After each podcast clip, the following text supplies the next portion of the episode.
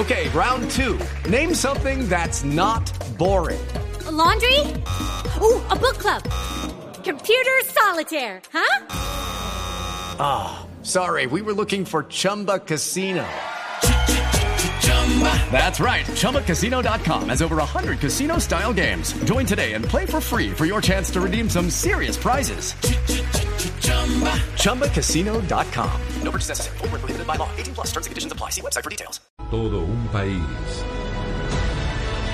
Oscar Montes, Ana Cristina Restrepo, Hugo Mario Palomar, Diana Mejía, Gonzalo Lázari, Valeria Santos, Rodrigo Pombo y Camila Zuluaga lo acompañan desde este momento en Mañanas Blue. Cuando Colombia está al aire.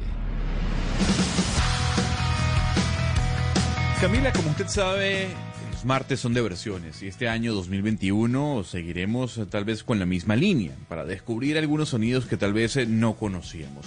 Y yo estoy seguro que esta canción o esta versión de Pedro Capó usted no la conocía. Ya yo le he traído algunas versiones que ha hecho el cantante boricua.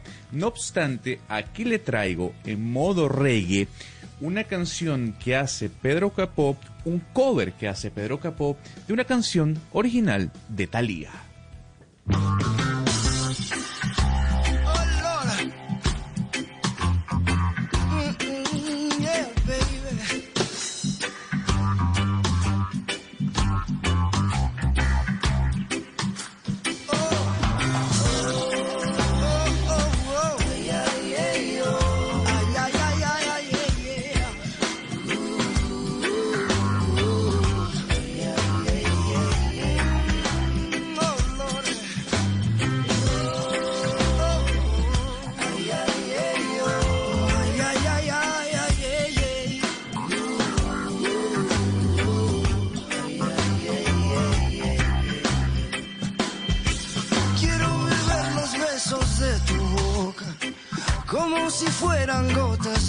Y ahí en el aire dibujar tu nombre junto con el mío, sí. Y en un acorde dulce de guitarra, pasear locuras en tus sentimientos. Y en el sutil abrazo de la noche, sepas lo que siento yo, díselo, que estoy enamorado y tu amor me hace grande. No, no la había escuchado, le confieso, Gonzalo, tiene usted toda la razón. Y me gustó, ¿sabes? Que Pedro Capó el año pasado, ¿lo descubrimos el año pasado o el año antepasado? El año antepasado yo se lo empecé a traer em, con un disco que él tiene que es fabuloso, un disco que no es muy conocido, que se llama En Letra de Otro, que son puras versiones alternativas como esta que estamos escuchando. Luego obviamente él se hizo famoso ya ligado al tema de la música urbana, pero Pedro Capó lo venimos escuchando desde hace dos años, más o menos. Desde hace dos años, sí señor. Vamos a la playa, creo que es su canción más conocida, ¿o no? Vamos a la playa. Si yo, bueno, yo no sé. Yo, a ver, yo le voy a decir algo y si soy sincero. Yo no conozco la, la carrera de Pedro Capó luego de este disco. Eh, yo me quedé pegado con este disco y creo que es uno de mis álbumes favoritos de los últimos cinco años. Es increíble y se lo recomiendo para todos los oyentes. Se llama En Letra de Otro. Bueno, a mí que me están diciendo aquí, me están corrigiendo que vamos a la playa, no se llama la canción, empieza así el corito, pero se llama Calma, esa canción de Pedro Capó, que quizá nuestros oyentes que ya nos están escribiendo en el 301-764-4108, nuestra línea de WhatsApp, se empiezan a contactar con nosotros a través de esta línea y los saludamos pues de una vez. Son las 10 de la mañana, 35 minutos. Óigame, Gonzalo, su país, su país, eh, pues hoy tiene una noticia importante y es que en Venezuela toma posesión la nueva Asamblea Nacional que va a estar liderada, como ya sabíamos, por el chavismo. Pero hay dos asambleas, ¿no? Es que hay una cosa rarísima que no entiendo qué es lo que está pasando en Venezuela. ¿Será que usted me explica un poquito cómo es que va a funcionar ahora? No, no, no. A ver, lo que va a pasar es que Juan Guaidó y todo la, el, equipo mm, de la oposición que lo sigue a él dentro de esa vertiente que hay eh, en esa mm, tolda política, por llamarlo así, va a seguir ejerciendo algún tipo de control. ¿Sobre qué? No lo sabemos. Lo cierto del caso, para que los oyentes tengan claro, es que hoy el chavismo se apodera del último poder político que le faltaba al gobierno Nicolás Maduro. Jorge Rodríguez, quien fue el ministro de Comunicaciones, fue presidente del CNE, ha sido alcalde de Caracas. Una de las fichas más importantes dentro del oficialismo será el presidente de la Asamblea Nacional en este nuevo periodo y lo que ha hecho o lo que ha dicho Juan Guaidó es que la Asamblea Nacional que él presidía va a continuar. ¿De qué forma? No lo sabemos. ¿Cómo? Tampoco. ¿En dónde se van a hacer las reuniones? ¿Dónde va a ser el hemiciclo? Nadie lo sabe. Pero ya los Estados Unidos eh, como país garante que ha seguido al, presidente interino Juan Guaidó, ha dicho nosotros vamos a reconocer a la Asamblea constituida por el presidente Guaidó, no vamos a reconocer a la Asamblea Nacional que hoy toma posesión en el centro de la ciudad de Caracas. La tiene difícil la oposición, Camila, la tiene difícil porque sin duda alguna ya eh, sin tener eh, el hemiciclo, sin tener a la Asamblea Nacional, que era el último poder que le faltaba a Nicolás Maduro, pues se queda con las manos eh, sin nada tal vez eh, encerrados en, un cuarto oscuro porque no hay más salida. Era el, el último bastión de la oposición, era la Asamblea Nacional. Pero mire, ya que usted menciona Estados Unidos, en la campaña presidencial de los Estados Unidos, uno de los argumentos del presidente Donald Trump para conquistar a ese voto latino, principalmente en la Florida, era el tema del chavismo, el tema de Venezuela. Y hoy, ayer lo anunciábamos en Georgia, el presidente Joe Biden se está jugando el todo por el todo, pero el todo por el todo para poder tener dominio en el legislativo, porque acuérdese que faltan para completar eh, la Cámara Alta del Congreso dos senadores. Y esta noche, Ricardo Espinosa, usted que está en Estados Unidos, se define qué va a pasar entonces con esos dos senadores que faltan para definir qué va a pasar en el legislativo. Hola Camila, buenos días, buenos días Gonzalo, a todos los oyentes. Efectivamente, a las 7 de la mañana abrieron las urnas y el presidente Donald Trump como el presidente electo Joe Biden están en el estado de Georgia poniendo la cara para em, pues poder dirimir lo que está pasando porque la diferencia realmente es muy apretada. Se puede decir que están trabajando con el margen de error. Un estado que tras demandas por parte de la campaña tuvieron que contar los votos tres veces, la última manualmente y la victoria sigue, siendo para Biden. Recuerden ese número de 11.779 votos, con eso ganó Biden y de ahí los 11.780 que pidió Trump en, en, la llamada de estos días que, que lo tiene contra la pared. Y desde un autocine ayer el propio Biden ha pedido y asegurado a todo el país que tienen los ojos puestos en Georgia y que necesitan esa ayuda, ese empujón en las urnas para hacer una implementación de su agenda progresista. Así habló Biden.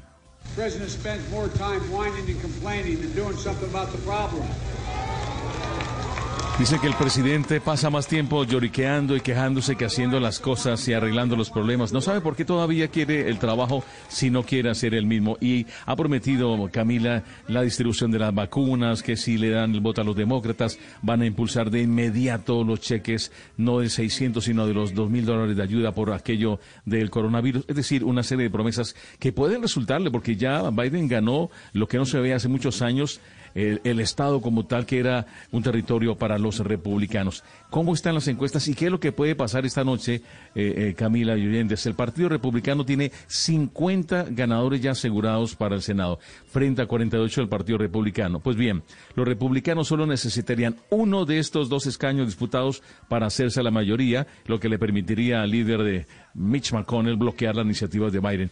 Pero en cambio, si ganan los demócratas, John Ossoff y Raphael Warnock, lograrían arrebatar dos sillas en el Senado a los republicanos y quedaría 50 y 50. ¿Qué pasaría ahí? Entraría a dirimir la demócrata, la vicepresidenta Kamala Harris y por supuesto tendría el partido de gobierno entrante todas las de ganar.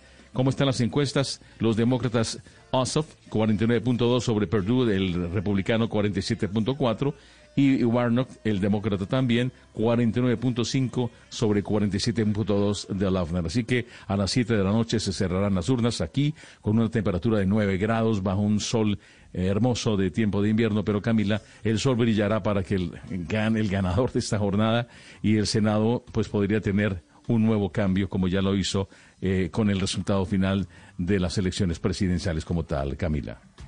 Y Donald Trump planeaba irse el 20 de enero, que es el día que se posesiona Biden, pensaba venir a Escocia a jugar golf, eh, que es uno de sus grandes pasatiempos. Pues la primera ministra de Escocia, Nicola Sturgeon, acaba de decir, no señor, usted no puede venir aquí a jugar golf, eso no es un viaje esencial, usted el 20 de enero no puede entrar a Escocia porque estamos en confinamiento. Y un viaje para jugar golf no es un viaje esencial. Entonces Donald Trump le va a tocar buscarse otra escapadita para el 20 de enero. Lo importante es saber, Camila y oyentes, por qué se está realizando esta elección el día de hoy y por qué no se definió en el mes de noviembre cuando se hicieron las elecciones eh, presidenciales, en este caso las de la Cámara de Representantes y el Senado.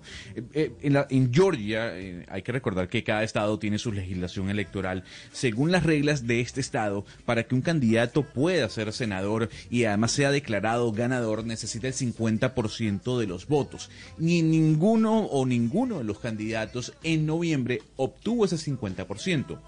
Entonces lo que está pasando hoy en, este momento es que los cuatro candidatos que obtuvieron mayor cantidad de votos están realizando una segunda vuelta para ponérselo así a los oyentes. Entonces esto sería una segunda vuelta con los cuatro candidatos que más apoyo tuvieron en el mes de noviembre. Por eso es que la elección se realiza el día de hoy.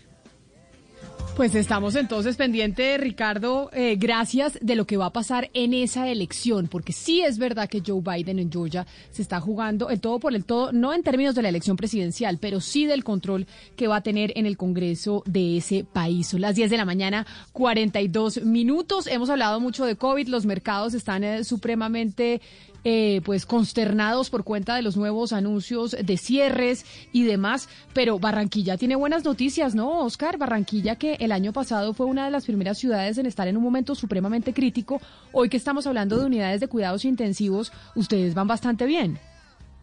Así es, Camila, y, en medio de tantas noticias eh, dolorosas que estamos viviendo en el país y que estamos escuchando constantemente, el hecho de que Barranquilla tenga una ocupación apenas del 57% de las unidades de cuidados intensivos, pese a que se ha incrementado el número de contagiados, es una muy buena noticia, Camila. Y como usted lo recuerda muy bien, el año pasado, para el mes de julio, que fue la época más crítica que se vivió aquí en la ciudad, la ocupación de las UCI fue del 86%.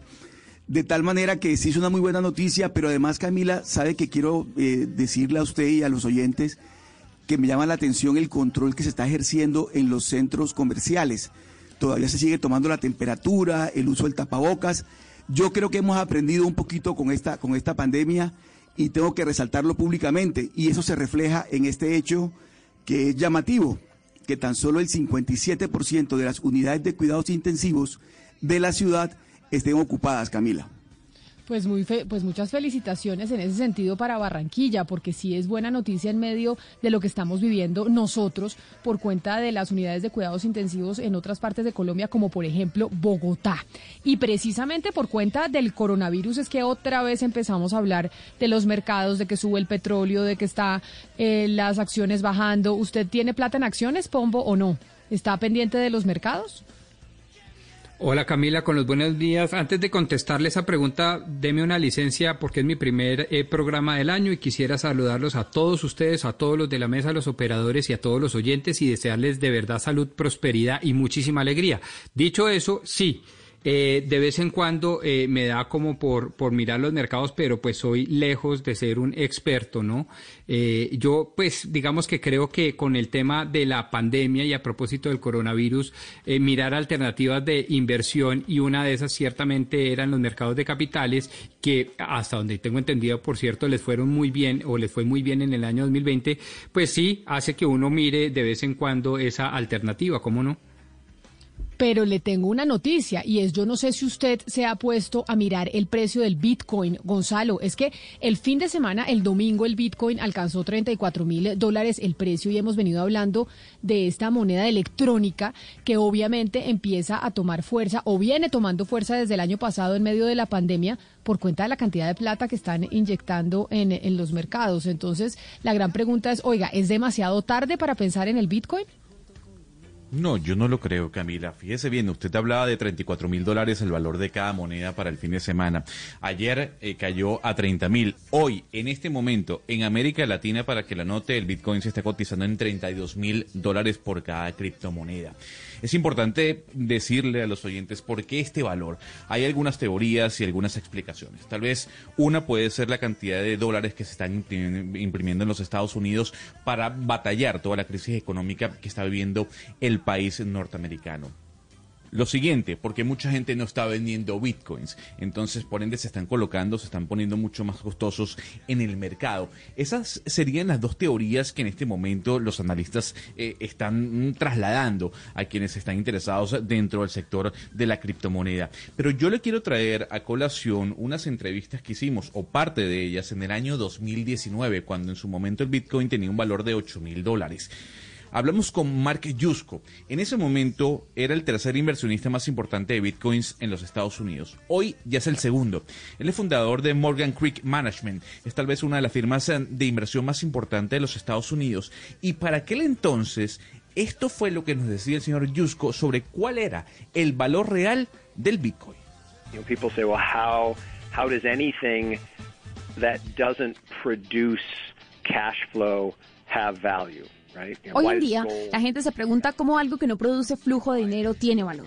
¿Por qué el oro tiene valor? La plata, el platino, una obra de arte tiene valor. Y la conclusión a todas estas respuestas es que, lo primero, se debe tener fe en el sistema que rodea el negocio, a la oferta y a la demanda, en el verdadero valor del almacenamiento en el tiempo. Ahora, con el Bitcoin como almacén de valor, son varias las ventajas sobre el oro o la plata. Lo primero es que no es denso. No pesa, es fácil de transportar. Se puede llevar bitcoins en nuestros teléfonos. Esto en lograr de comprar un bolso y cargar 50 lingotes de oro. Es mucho más fácil de dividir. Imagínese usted dividir una barra de oro lo difícil que puede llegar a ser. Con el bitcoin el proceso es digital. And so to answer your question, you know, why should anyone, particularly somebody in Colombia, want to own a bitcoin? Si alguien en Colombia hoy, por ejemplo, quiere comprar un bitcoin, yo le recomiendo que lo utilice como una cobertura contra la inflación, que lo use fuera del mercado financiero. El Bitcoin no se deprecia por una inflación porque no lo soporta ningún banco central. Me gusta el hecho de que las tiendas digitales en donde uno consigue, por ejemplo, Bitcoins, tengan este tipo de ventajas, como por ejemplo no ser una moneda que se transporta. Have these advantages of being uh, non-seizable, uh, more portable and more Fíjese bien que, que el señor Yusko decía algo que usted comentaba el día de ayer, Camila, y es que uno puede dividir el Bitcoin. Uno no puede, uno no solo puede comprar una, una moneda, usted puede decir, yo voy a comprar un tercio de Bitcoin o compro una mitad de Bitcoin, entonces no tengo que desembolsar 32 mil dólares, puedo repartir eh, y dosificar la inversión que voy a hacer. Y en aquel entonces, Camila, también, eh, sí, doctor Pomo, ¿iba a decir algo? Sí, sí, eh, permítame eh, complementarle lo que usted está diciendo, Gonzalo, porque ciertamente es divisible y ciertamente, como decía nuestro entrevistado y experto en la materia hace algún tiempo, no es denso, es fácilmente transportable, almacenable. Eso es cierto. Pero frente a la tercera eh, característica, es decir, que no se deprecia y se aleja de la inflación precisamente porque no está soportado por una banca central, un Estado nacional que soporte su peso específico, pues me parece que eso es bastante debatible y precisamente ahí está el talón de Aquiles, si me permite usted la expresión, de los Bitcoin. Y es que no está respaldado por un mercado real y una moneda real, sino es una moneda eminentemente artificial, es decir, digital. Y ese fe, esa fe, perdón, eh, en el sistema, pues es una fe casi que de carbonero, ¿no? Porque es una cosa extraordinariamente artificial, seguramente tiene su peso, su peso específico, es decir, tiene su valor, pero ojo, no hay un banco central, y esto es importante para todos los oyentes, que esté respaldando esa moneda de acuerdo a las calidades de la economía de turno. Pero hay quienes dicen, doctor Pombo, que ese es el gran beneficio del Bitcoin y por eso la gente está invirtiendo allí. Tanto es así que algunos analistas han eh, vaticinado que tal vez el fin de los bancos centrales en el mundo es con la llegada del Bitcoin y el posicionamiento dentro del mercado. Habrá que esperar recordando que el Bitcoin es finito. Nada más ah, hay 21 millones de Bitcoins en todo el planeta. Pero en aquel entonces, doctor Pombo, en el año 2019, cuando entrevistamos a Mark Yusko, también hablamos con una de las personas más influyentes dentro del mundo de las criptomonedas. Él se llama Saifedean Amous. Él escribió un libro que se llama El patrón del Bitcoin. Y en ese momento, año 2019, doctor Pombo, el Bitcoin costaba 8 mil dólares. Hoy está en 32 mil. Nos decía mm, mm, lo siguiente en cuanto a la recomendación para los oyentes que quieran invertir en Bitcoin. Lo primero que decía es, para uno invertir en Bitcoin, tiene que estudiar el fenómeno. Yo no voy diciéndole a las personas que inviertan en bitcoins. Yo realmente no sé si es una inversión para cualquier persona. Creo que genera una perspectiva interesante, pero creo que más importante es que las personas estudien realmente el bitcoin, que lo entiendan. Y luego de eso, si les agrada la idea que hay detrás, el cómo se compra, cómo se opera, cómo se usa, pues inviertan en él. Yo no conozco inversiones bitcoins de personas que no hayan estudiado la criptomoneda. Al estudiarla, usted se dará cuenta que la propuesta de valor del bitcoin en forma de oferta de dinero no responde a la demanda. En otras palabras, sabemos que solo se producirán 21 millones de bitcoins. Ese es el tope. Así que no importa cuántas personas lo compren o lo demanden, nadie puede producir más. Y eso es lo que lo hace una apuesta interesante. Una apuesta interesante, Camila. Las personas que invirtieron en el año 2019, cuando estas entrevistas las colocamos al aire, pues habrán ganado bastante dinero. Habrán apostado 8 mil dólares y hoy estarían recibiendo pues 32 mil. Súmele ahí cuánto es, doctor Pombo, 24 mil dólares más, más o menos. Ese es más, sí, claro, 8 por 4, 32, sí señor, ahí estamos. Sí, pero de nuevo, qué pena, y no es por aguarle la fiesta, mi querido Gonzalo, ni siquiera en este primer año, programa del año, pero, pero no, e, es, es, importante todo lo que nos dicen los expertos. Eh, si usted quiere invertir en esto como una alternativa de inversión, enhorabuena, y ni más faltaba que no, pero revíselo muy bien, estúdielo muy bien, es un mercado absolutamente novedoso, es un mercado extraordinariamente artificial, es un mercado que no depende necesariamente de la oferta y la demanda, pero sí depende de otros factores eh, que pues que hay que estudiar. Entonces no se vaya usted pues a dárselas del chacho con sus ahorritos gastados o más bien ahorritos ganados durante el año 2020, un año tan difícil, para invertirlos en un Bitcoin sin tener mayor información al respecto. O sea que usted nos recomienda invertir en el Bitcoin, porque todo el mundo está recomendando que sí, Pombo. O sea, usted es más de un perfil de riesgo conservador a la hora de su inversión. Eh, eh, y sobre todo cuando tengo un micrófono enfrente, es decir, lo que estoy tratando de decir es que cada quien hace con su plata y con su vida y con sus libertades lo que quiera, pero creo que es responsable decirle a la gente, ojo, a uno le cuesta mucho trabajo producir algún ahorro, es decir, ser en los hogares y en la economía personal superavitario, y ese ahorro pues hay que saberlo manejar muy bien. Y esto del Bitcoin pues es toda una, digamos, especialidad, si me permite el término, y por lo tanto no se venga usted pues a gastarse su prima o sus vacaciones o esa platica que le empiezan a dar en la empresa en unos bitcoins que pueden subir mucho, pero también pueden bajar y sobre todo la transacción y, la, la administración de ese capital es especializado. Pues arrancamos este año mirando otra vez, otra vez qué vamos a hacer con nuestra platica, si es que la tenemos, mirar en qué podemos invertir. Y otra vez, seguimos hablando de coronavirus en todos los sectores de la sociedad. La noticia deportiva. Y si es que tenemos noticia deportiva, don Sebastián, ¿cuál es la noticia deportiva hasta ahora que tiene que ver con coronavirus? Sí, señora, jugador de Selección Colombia, uno de los más importantes de los referentes ha dado positivo para COVID-19, es Juan Guillermo Cuadrado, el hombre de la Juventus, en los más recientes test que ha realizado el equipo de Turín, previo al duelo de mañana, fecha número 17 ante el Milán, el único positivo ha sido el colombiano Juan Guillermo Cuadrado. Por fortuna es asintomático, ya se encuentra aislado y por supuesto no hará parte de la plantilla del eh, profe Pirlo para el duelo de mañana. No es el único jugador de selección Colombia que ha dado positivo. Recordemos por ahí ya pasó Santos Borré, Villa, eh, también Frank Fabra, pero por fortuna Juan Guillermo Cuadrado eh, es asintomático, no tiene ninguna y esperemos que no le deje ninguna secuela. ¿Y cuáles son los efectos cuando les da COVID? Que dejan de jugar casi que un mes con sus equipos. entran a aislamiento, como les hacen pruebas tan seguido a los jugadores, entonces él puede que ya en el próximo test ya le dé negativo vuelven y le hacen un segundo, si vuelve a dar negativo, ya ahí puede reintegrarse a los trabajos con sus compañeros. eh, pero están aislados y entrenando en sus casas. Pues básicamente todos los jugadores de fútbol deben tener ya la nariz eh, con un hueco gigante, porque ese isótopo que le meten a uno por la nariz, yo digo, bueno, uno cuántas pruebas se hace y le queda un hueco espantoso. De acuerdo, ellos eh, muy seguidos se hacen, por lo menos una vez a la semana les hacen pruebas eh, de COVID-19. En Europa es mucho más riguroso el tema y pues eh, a Juan Guillermo Cuadrado le tocó esta vez en la Juventus. Bueno, pero afortunadamente es asintomático. Esperemos que Cuadradito quede sin ningún síntoma y sin ninguna secuela. Secuelas, eh, que sobre todo algunos jugadores empiezan, bajan su rendimiento. Juan Guillermo venía en buen rendimiento. Esperemos que después de esto no baje y lo más importante, que vuelva rápido, ¿no? Porque si les como a Cristiano, Cristiano se perdió un partido ante el Barcelona por Liga de Campeones porque en tres test le dio positivo hasta que ya el cuarto le dio negativo y pudo volver a entrenar y a jugar con sus compañeros. No, y además porque el COVID es un tema de pulmón, o sea, lo principal, lo, que, lo primero que afecta son las vías respiratorias y los pulmones. Puede que usted sea sintomático,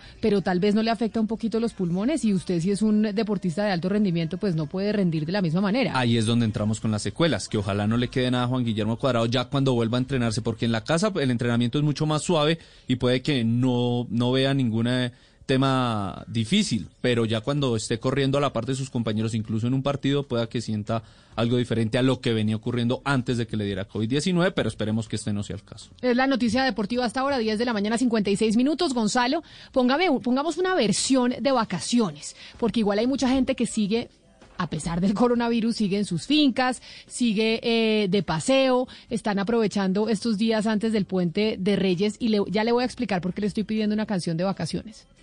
Una canción de vacaciones, perfecto, Camila. Em, yo creo que las vacaciones sin duda alguna nos trasladan a muchos a la playa. Y cuando hablamos de playa tenemos que hablar de la música reggae, que es tal vez la música que se escucha en, en esas localidades para muchos, ¿no? Los Cafres eh, hicieron una versión de un clásico de los fabulosos Kylax que está inmerso dentro de un disco en donde varios artistas de, Latinoamérica le rinden homenaje a la banda liderada por Vicentico. En este caso, la agrupación eh, Los Cafres, que es oriunda de Argentina, hace una versión de Vos Sabés.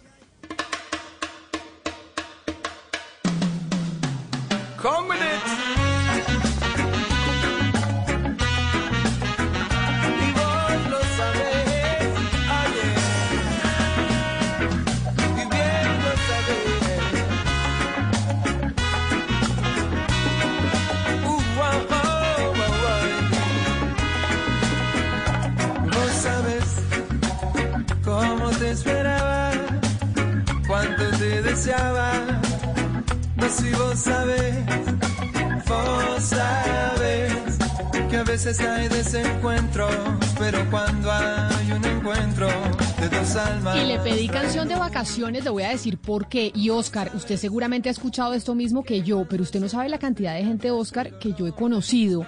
Gente que recibe mensajes a través de redes sociales, es decir, WhatsApp, o que recibe alguna recomendación de algún médico en medio de estas vacaciones que iban a salir de que se tomaran un antiparasitario que es la ivermectina. La ivermectina como mecanismo para luchar o prevenir el eh, coronavirus. Allá en Barranquilla también se está escuchando, acá en Bogotá se oye una cantidad de gente está hablando de la ivermectina. Allá en Barranquilla también. Camila, déjeme contarle a usted que yo estoy impresionado de la cantidad de gente que ha tomado ivermectina en Barranquilla. Mire, uno se, desde el taxista hasta la persona con la que uno habla constantemente en alguna, en algún lugar, siempre le está diciendo, oiga, ya usted tomó ivermectina, y, pero es impresionante la cantidad de gente que ha tomado y le quiero hacer una confesión públicamente, Camila. Yo que no soy amigo de autorrecetarse, ni mucho menos. Es que uno no debe autorrecetarse y, no, solo debe hacerle caso a los médicos. Pero le quiero contar lo siguiente. Llamé a un amigo médico, llamé a un amigo médico y le consulté, le consulté. Óigame, ¿usted qué me dice de esta, de, este, de esta ivermectina? Yo veo que todo el mundo la está tomando. Y me dice el amigo médico, me dijo, Oscar, pues tómesela, tómesela y me dio una, una, una, recomendación, me habló de las gotas por el número del peso, del cuerpo y todo lo demás. Y Camila, yo me tomé la ivermectina. Quiero decirle, le pregunté a Interchiste y Chanza, oiga, ¿pero eso no mata? Me dijo, no, no, ¿qué? Nada. Entonces, pero así como, eh, pero así como usted, yo también tengo una cantidad de amigas que se han tomado la ivermectina porque algún médico le dice tómese la ivermectina, etcétera, etcétera. De hecho, Gonzalo, nosotros hace un año más o menos hablamos con la primera académica de una universidad en Nueva Zelanda, que fueron los primeros que empezaron a hablar de la ivermectina como un posible tratamiento o como un posible medicamento para prevenir el COVID. Sí, efectivamente. Lo, lo, que encontraron estos científicos, para ser más exacto, en Australia, en la Universidad de, de, de, Melbourne, Camila, es que la ivermectina puede generar y puede aplacar a la, al coronavirus en pruebas in vitro. Eso ocurrió hace un año casi, que fue la entrevista, Camila. Y a partir de ese estudio es que otros, eh, otras universidades decidieron también estudiar la ivermectina. Pero en aquel entonces, lo que nos dijeron los científicos de la Universidad de Melbourne es a ver, la ivermectina estaría inhibiendo en tan solo 48 horas al coronavirus. Eso sí, en pruebas in vitro. Y a partir de ahí, otras universidades como la Universidad de Oxford u otras universidades en los Estados Unidos empezaron a hablar sobre la ivermectina. El punto es, Camila, es que hay, hay, gobiernos, por ejemplo en Panamá, que dicen que la ivermectina no da resultados para combatir el coronavirus. Hay otros gobiernos y otros doctores o equipos médicos que lideran el combate contra la pandemia que dicen, sí, la ivermectina funciona. Pues es que permítame, porque como tanta gente está en ese cuento de la ivermectina, hay tantos estudios. Recientemente hubo uno en Colombia, del Centro de Estudios de Infectología Pediátrica, en donde los resultados que le dio, que dio ese estudio es que no hay evidencia de que la ivermectina de verdad sea eficiente para combatir el coronavirus. Pero por eso permítame saludar a Alejandra Cruz, que es la directora ejecutiva de la Asociación Colombiana de Farmacovigilancia y Bacteriología, y con énfasis en microbiología industrial y farmacovigilancia. Doctora Cruz, bienvenida a Mañanas Blue, gracias por acompañarnos. Buenos días para todos, muchas gracias por el espacio. Bueno, como usted sabrá, porque debe estar usted más informada que nosotros en ese sentido, pues hay mucha gente que en Colombia y sobre todo antes de las vacaciones se empezó a tomar la ivermectina. Y porque sí están diciendo algunos médicos, estudios, como decía mi compañero Gonzalo, pues que están diciendo la ivermectina puede ser un posible preventor o un tratamiento contra el coronavirus. ¿Qué pasa con la gente que se toma la ivermectina? ¿Eso se debe hacer, doctora Cruz? ¿No se debe hacer? ¿Es peligroso o no es peligroso? Bueno, pues digamos que desde la Asociación Colombiana de Farmacovigilancia recomendamos que no se haga, digamos, uso de este medicamento para el tratamiento de la enfermedad COVID-19, ya que a la fecha no se cuenta con suficiente información que evidencie que este medicamento funcione en humanos para detener la replicación del virus o que no pueda causar otras enfermedades. En efecto, puede ser grave porque, pues, digamos que el, las contraindicaciones y los eventos adversos eh, como bien lo decías al inicio, este medicamento no está aprobado para uso en humanos, solamente como antiparasitario para animales. Entonces pueden derivar, eh, digamos, resultados desde muy leves hasta muy graves. Entonces no se recomienda que, las personas tomen este medicamento y tampoco que lo usemos para tratamiento en enfermedad como COVID-19 porque no está, no hay mucha evidencia eh, respecto al funcionamiento de este medicamento contra el virus. Doctora Cruz, entre esos eventos adversos que usted menciona, eh, ¿qué podríamos eh, encontrar ahí en esa gama de, eventos adversos? Además, porque también eh, he sabido y, lo sé pues en, primera persona que se recomienda, han recomendado la ivermectina médicos, la han recomendado, por ejemplo, para adolescentes. ¿Cuál, cuál son esos, esos efectos adversos de los que usted habla? Bueno, pues dentro de los eventos adversos reportados más comunes, se puede encontrar sarpullido, náuseas, vómito, diarrea, dolor de estómago, hinchazón en las extremidades y en la cara, mareos, convulsiones, confusión. En algunos casos también se ha presentado frecuencia cardíaca acelerada o baja repentina de la presión arterial. Y pues ya hablando como dentro de los más graves, se puede encontrar un sarpullido grave que puede requerir hospitalización y lesiones hepáticas o hepatitis. También respecto a las anormalidades en las pruebas de laboratorio se incluye disminución en el conteo de glóbulos blancos y pruebas hepáticas elevadas que pueden derivar, como te decía, en otras enfermedades graves.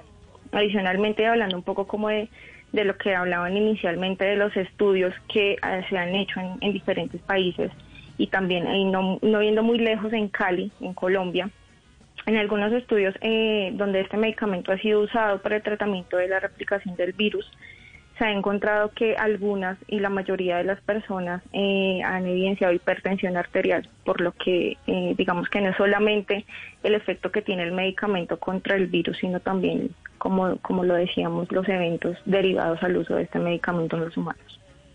Claro, doctora Cruz, pero entonces yo me voy a hacerle la pregunta del millón. Hablábamos aquí, como decía mi compañera Camila Zuluaga, con el primer, la primera universidad que hizo un estudio sobre la ivermectina y que anunciaba que este antiparasitario inhibe en 48 horas la, la replicación del coronavirus eh, in vitro. La pregunta es, ¿se debe creer en ese estudio? ¿Qué significa que replique el coronavirus in vitro? Sí, por supuesto que pues seguramente eh, pues podríamos decir que sí, en, efecto tiene un, digamos un resultado positivo, pero es solamente de manera in vitro. ¿Qué significa in vitro? A nivel de laboratorio, es decir, digamos en un, en un por decirlo así, en un, en un estado de, de solamente células, no digamos en humanos, que es totalmente diferente. Digamos que in vitro el medicamento puede funcionar contra el virus, pero en humanos, ya al probarlo en humanos, como somos un organismo tan complejo, no sabemos cómo puede reaccionar. Entonces, digamos que es muy prematuro decir que este medicamento tiene efecto contra el virus en humanos. Sí lo puede tener en, el laboratorio, eso sí, digamos que no hay duda. Doctora, pero en humanos es muy diferente. Doctora Cruz, ¿y cómo se explica eh, eh, esa especie de fenómeno que uno encuentra en las ciudades? de gente que de verdad está tomándose la ivermectina pensando que, que, le va a servir. ¿Qué ocurre allí? O sea, ¿por qué, por qué esa, esa, esa especie de, de, ola de gente consumiendo el, este, este, este, este medicamento? Bueno, pues yo pienso que, que más que, digamos que, más que todo es desinformación como la cantidad de información que, que hay rondando por las redes sociales y por los medios de comunicación. También hay, hay otra cosa que, que puede, digamos, sustentar un poco ese, ese uso indiscriminado, porque realmente es un uso indiscriminado del medicamento y es el estudio que, que estamos haciendo o que están haciendo acá en Colombia, específicamente en Cali. Pero pues quiero decirles a todos los oyentes que respecto a este estudio, la calidad de la evidencia es muy baja, ya que está basado en un estudio observacional con estudios imprecisos no replicados y los estudios, como, como bien lo decíamos, in vitro, que han demostrado actividad antiviral de la ivermectina, han sido utilizados en concentraciones muy, muy superiores a las dosis recomendadas. Es decir, esas dosis muy superiores ya son tóxicas para los humanos. Eh, digamos que estos tipos de estudios de laboratorio se usan comúnmente en una etapa temprana de desarrollo de fármacos, por lo que digo yo que se necesitan más pruebas o unas pruebas adicionales para determinar si la ivermectina puede ser o no apropiada para prevenir o tratar la enfermedad COVID-19. Pero siguiendo con la pregunta de mi, de mi compañero Oscar Motes en Barranquilla, ¿por qué entonces, doctora, Cruz no solo pues es la gente que le está diciendo al amigo, al vecino, tómese la ivermectina por cosa irresponsable, porque uno debe tomarse un medicamento que le recomiende un doctor, pero precisamente es que también hay doctores que están recomendando la ivermectina. Como decía Oscar, yo llamé a un amigo doctor y el doctor me dijo, tómesela, que eso no pasa absolutamente nada. porque hay doctores que sí están recomendando a la gente como mecanismo pues eh, también de prevención tomarse este medicamento?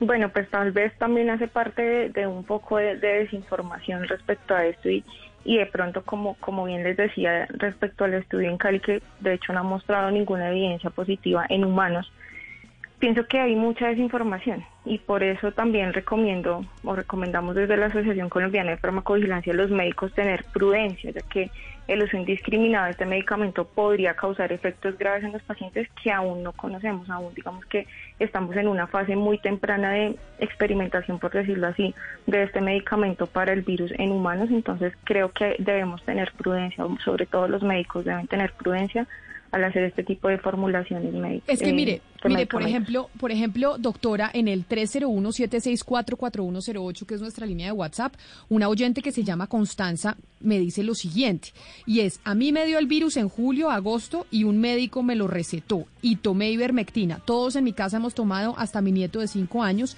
y una ah. doctora que es amiga de mi esposo, que es anestesiólogo, nos dijo que ellos están tomando también ivermectina cada 15 días. Los doctores amigos de primera línea están tomando la ivermectina, y ahora en diciembre todos hemos tomado el eh, refuerzo. Este medicamento lo recetan los médicos hace años cuando tienes picazón en la piel, como escabiosis, piojos y otras cosas que son como un parásito. Ahí es donde le digo, es que sí dentro del mundo de los médicos se están tomando la ivermectina. Entonces uno dice, oiga, los médicos se la están tomando y entonces debe uno tomársela o no. No, digamos que de, de- la recomendación siempre va a ser que no hagamos uso de, los medicamentos, excepto para lo que la FDA o las agencias regulatorias en cada país, por ejemplo, acá en Colombia el INVIMA, haya aprobado el medicamento. Este medicamento no está aprobado para eh, tratamiento de COVID-19, por lo que no deberíamos hacer uso de este medicamento. Seguramente los médicos están haciendo uso y uno sí inadecuado y un poco inapropiado, por decirlo así, eh, debido como a los resultados que hay in vitro, pero pues como bien lo dije en un inicio, in vitro es muy diferente al, al cuerpo humano, o sea, digamos, no sabemos cuáles son las, las reacciones o los efectos secundarios que puede tener derivados del uso de este medicamento, por lo que no recomendamos que se, que se haga uso del mismo.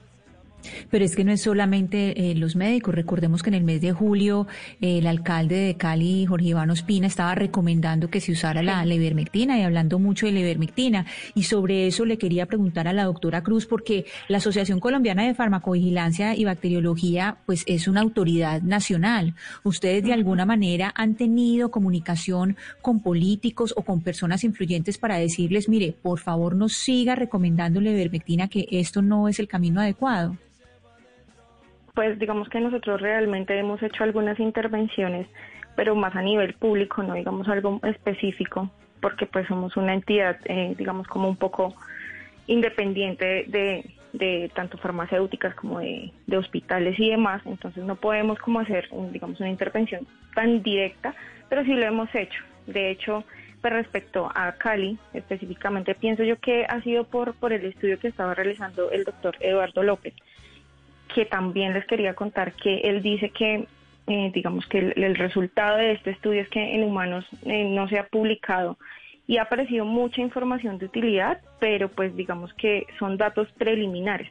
Entonces, digamos que esos datos preliminares sugieren o podrían sugerir algo de utilidad, pero nada de, ninguna de esa información ha sido confirmada, dicho por el propio doctor Eduardo López. Entonces, también es como una, una, como una desinformación acelerada, por decirlo así, del uso de los medicamentos para tratar de combatir, eh, digamos, el virus de manera rápida, pero pienso que hay que tener un poco de como de precaución respecto al uso de, de Claro. estos medicamentos. Pero doctora Cruz, es que y- sin duda alguna uno no debe tomarse un medicamento autorrecetado. Uno tiene que estar hablando con un doctor y tomarse lo que el doctor le recomiende. Pero ahí es donde Sí. va mi punto, que es que hay muchos doctores que lo están recetando. Por ejemplo, aquí Eduardo González, un oyente nos está escribiendo que a él una doctora de su EPS le recetó Ajá. la ivermectina. O Carlos Ruiz nos está diciendo que en su casa cuatro personas se contagiaron, dos de ellas de 81 años con comorbilidades y tomaron ivermectina por recomendación y que todos termina- terminaron recuperados. Es decir, aquí no estamos hablando de un medicamento que seguramente la gente se está tomando por el voz a voz, sino que también hay unas recomendaciones de los doctores que le están mandando a la gente ivermectina cuando le da COVID.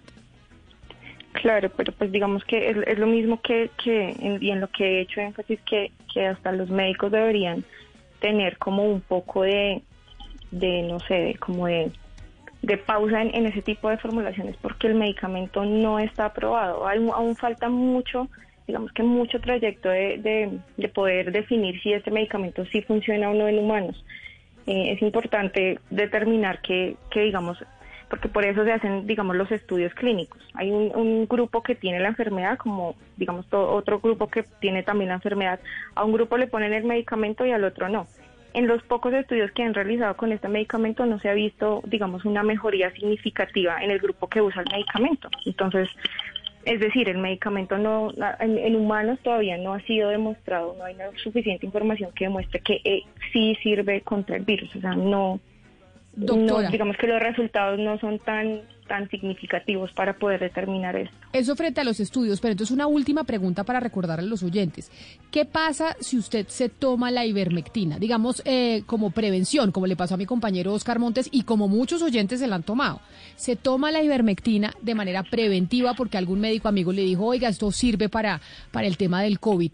¿Cuáles pueden ser los efectos adversos? ¿Cuáles son los riesgos que corre uno si se toma la ivermectina sin que se la hayan recetado un médico para un tratamiento en particular? Bueno, digamos que los eventos adversos pueden ir desde muy leves, digamos como náuseas, vómito, diarrea, dolor de estómago, entre otros, hasta muy graves que ya puede ser sarpullidos muy graves que pueden requerir, como bien lo decían en inicio, hospitalización o, lesiones hepáticas, disminución en glóbulos blancos eh, y otras enfermedades que pueden estar derivadas del uso de este medicamento. Algo que sí como lo dije en un inicio también, eh, se evidenció en estos estudios fue que muchas de las personas que tomaron este medicamento como tratamiento presentaron hipertensión arterial. Entonces es súper grave si hay, por ejemplo, una persona que ya tiene hipertensión arterial, podría exacerbar esa hipertensión y causar, digamos, no sé, podría causar hasta la muerte. Entonces, es muy importante tener un poco de, prudencia en el uso de este medicamento.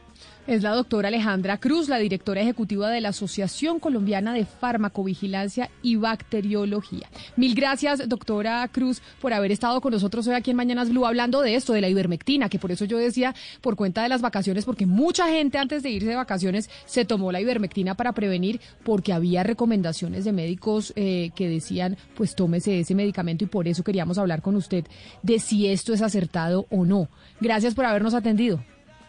A ustedes muchas gracias por el espacio. Un fuerte abrazo. Pero Oscar, usted no sabe la cantidad de mensajes que tengo de la gente diciendo, yo sí me tomé la ivermectina, me la recomendó el doctor de aquí, el doctor de allá, pero aquí la directora ejecutiva de esta Asociación Colombiana de Farmacovigilancia dice, ojo, no, porque no hay los suficientes estudios y resultados que digan que esto se ayuda contra el COVID, si no estaríamos todos con ivermectina hasta el cuello. Y qué bueno escuchar a la doctora Cruz porque, porque ha hecho claridad sobre este tema. Pero Camila, lo que sí llama la atención es la manera, yo diría que masiva, cómo se está tomando la ivermectina. Mire, le cuento, en Barranquilla es impresionante la cantidad de gente que le dice a uno, yo me la tomé, yo me la tomé. Y lo que le cuento, es un peligro eh, uno, uno autorrecetarse, automedicarse. Cuando en el caso mío consulto con un médico amigo es el que me dice, tómatela pero, pero sin duda alguna, Camila, es bueno escuchar a, la doctora Cruz porque, porque muchas personas corren el riesgo de, de, que ese medicamento produzca secuelas y tenga efectos colaterales gravísimos, que inclusive lo dijo ella, ¿no? Le puede costar hasta la vida a una persona. De tal manera que, que es bueno llamar la atención sobre eso, pero Camila, de verdad, es mucha la gente que está consumiendo, que está tomando ivermectina. Uno de los fenómenos que se están viviendo en este momento de pandemia, Ana Cristina, y ahora que estamos hablando de la ivermectina, es la cantidad de información que rueda a través de las redes sociales y que muchas veces es falsa o que pues desinforma a la ciudadanía. Y una de esas cosas es eh, pues el discurso en contra de las farmacéuticas. Yo no sabe la cantidad de mensajes que he recibido en contra de las farmacéuticas diciendo que esto todo es un invento para que ellos eh, se vuelvan mucho más eh, ricos. Pero lo que me dice, por ejemplo, Carlos, que es un oyente que nos escribe a nuestra línea de WhatsApp al 301-764-4108, es que como la ivermectina es un producto tan económico porque es verdad que no es costoso, que a las grandes farmacéuticas no les conviene que un producto se venda porque no es caro. Pero lo que decía la doctora Cruz, ella no pertenece a las farmacéuticas ni nada, ella es un ente independiente dependiente y además es una autoridad, porque es que esa, esa Asociación Colombiana de Farmacovigilancia y Bacteriología es, una autoridad en la materia. Entonces, pero ese discurso, Camila, del que usted está hablando, que está en muchos eh, chats eh, de esos que van de, pues en, redes sociales y, y en, en, WhatsApp, etcétera, no solamente es con respecto a la ivermectina, sino que es el mismo discurso que sostienen los antivacunas, que es que las, eh, las vacunas lo que hacen es eh, mantener a las casas farmacéuticas. Es que ahí hay eh, una instalación de un discurso tan absolutamente peligroso que eh, es muy difícil de parar y por eso todos los días hay que estar, hay que estar eh, reiterando una y otra vez la importancia de mirar las fuentes de la información, de dónde procede la información que estamos recibiendo y que eso pues que se dice de las farmacéuticas, pues en este caso eh, pues es absolutamente, es absolutamente falso. E, estábamos hablando con alguien completamente independiente que no trabaja para ninguna farmacéutica y que es para una y que trabaja en una autoridad en farmacología en el país. Así es, pero me parecía importante tocar el punto de la ivermectina porque sí que la gente se la está tomando y todos aquí hemos recibido la recomendación, mire, tómese la ivermectina, todos alrededor tenemos a alguien que le ha dicho el tema de la ivermectina y, y mucha gente sí está en ello. Además, pues la cantidad de mensajes que estamos recibiendo de los oyentes, 11 de la mañana, 19 minutos antes de irnos para México, Gonzalo, Eh, la portada de la revista The Economist de este fin de semana es una portada roja con el dragón chino, con el dragón de la China, diciendo hacia dónde, preguntándose y haciendo un análisis de hacia dónde va el comercio electrónico. Y el comercio electrónico básicamente guiado por, el, eh, por la China. Y eso me lleva a preguntarle dónde está el señor Jack Ma, el dueño de Alibaba, que es como el Amazon chino y uno de los hombres más ricos eh, de ese país y que ha venido revolucionando también las compras por Internet. Digamos que Jack Ma es eh, Jeff Bezos, pero de la China, y que Alibaba, como usted bien decía, es el Amazon chino. Eh, aunque son dos eh, plataformas completamente diferentes. Pues Camila, no se sabe nada de Jack Ma. Jack Ma es uno de los hombres más ricos del planeta, tal vez es el hombre más rico de China. Y desde octubre no aparece en actos públicos y tampoco Trina.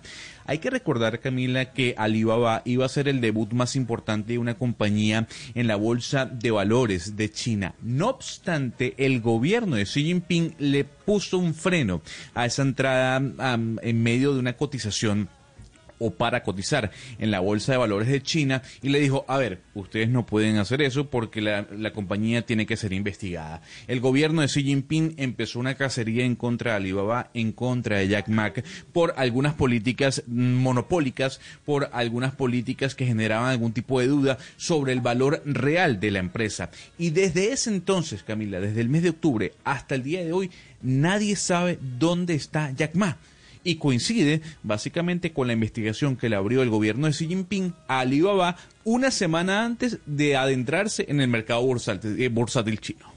Pero entonces no, me perdí. ¿Por qué no aparece Jack Ma? ¿Qué es lo que, es que nadie sabe, es que nadie sabe, Camila. Por, por, eso le estoy dando el contexto. Nadie sabe dónde está. Lo, lo que dicen es que Jack Ma no aparece en un acto público y no aparece en redes sociales una semana antes del anuncio de Alibaba o de que Alibaba iba a entrar en la bolsa de valores a cotizar en China. Pero ¿qué pasa? El gobierno chino detuvo la, entrada de Alibaba al mercado de valores chino diciendo ustedes no van a entrar porque ustedes están cometiendo algunas actividades que van en contra del planteamiento del gobierno chino. Eso quiere decir que los números no pueden, tal vez no son reales, que hay algunas eh, políticas monopólicas frente a sus competidores.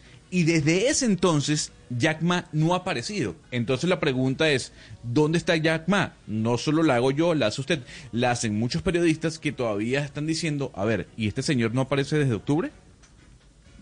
Pero la hipótesis no me parece para nada descabellada, Gonzalo, y no me parece descabellada porque recordemos el ABC de todo esto, es que China tiene una economía de mercado, es cierto, adoptada desde los años 70 del siglo pasado, es cierto, pero no ha dejado su sistema de gobierno y su sistema de gobierno es un sistema tiránico, despótico, encargado a un único partido político que es el Partido Comunista, de tal manera que cuando a uno en un sistema despótico y tiránico de gobierno como el chino le advierten, le digamos anticipan una investigación de cualquier naturaleza, en este caso entiendo es más de naturaleza administrativa para revisar cuentas, balances, estados financieros, etcétera, etcétera, y darle algunas licencias de participación en el mercado de capitales, lo cierto es que uno se totea al susto y seguramente esa hipótesis no es descabellada, es decir, que el señor Jack Ma haya dejado China y que decida entonces hacer negocios desde la lejanía precisamente por el susto al régimen político, pues me parece una hipótesis digna de ventilar públicamente. Y esto es una advertencia para todos los gobiernos de, todos los, de todo el mundo, pero particularmente para los gobiernos eh, y los estados eh, latinoamericanos, ¿no? Pues ahí está. Vamos a ver qué, sabemos de Jack Ma. Pero además, mírese la, en la última edición, Pombo, de The Economist, esta revista inglesa, porque habla precisamente del comercio electrónico, pues a la batuta de China. Y a la batuta de China, el señor que está a la batuta de esto es este, Jack Ma, el dueño de Alibaba. Sí, sí, sí la leí y me parece interesante una cosa, y es que desde, bueno, primero la portada espectacular, ¿no? Hasta con el carrito de compras y toda la cosa, pero me pareció muy interesante como, como el paréntesis, es decir, la economía de las características eh, eh, de China.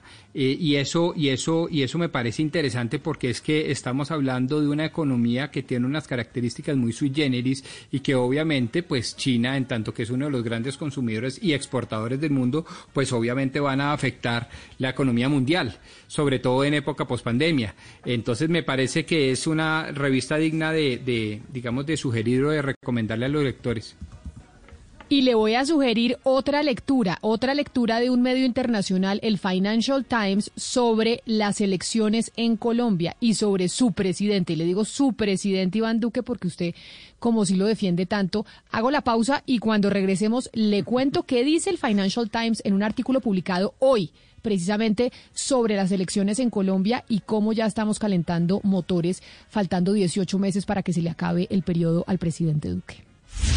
Colombia está al aire. En 2021, algunos grupos de ciudadanos buscarán la revocatoria del mandato de los alcaldes de Bogotá y Medellín. Hoy, en Mañanas Blue, cuando Colombia está al aire, luego de las noticias del mediodía, analizamos si esta es la solución a los problemas de esas ciudades y si es el momento adecuado para hacerlo. Colombia está al aire.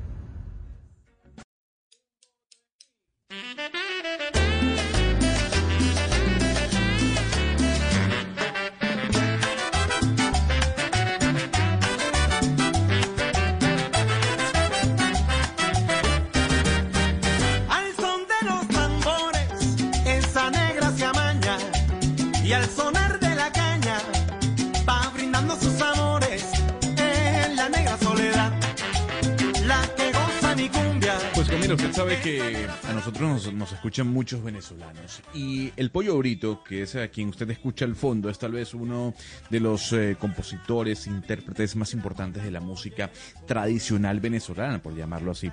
Y aquí hace una versión que yo sé que me estoy metiendo en un campo minado, porque es una de las canciones más importantes de la cultura colombiana, de esa cumbia colombiana, que es La Pollera Colorada. ¿Le gusta o no?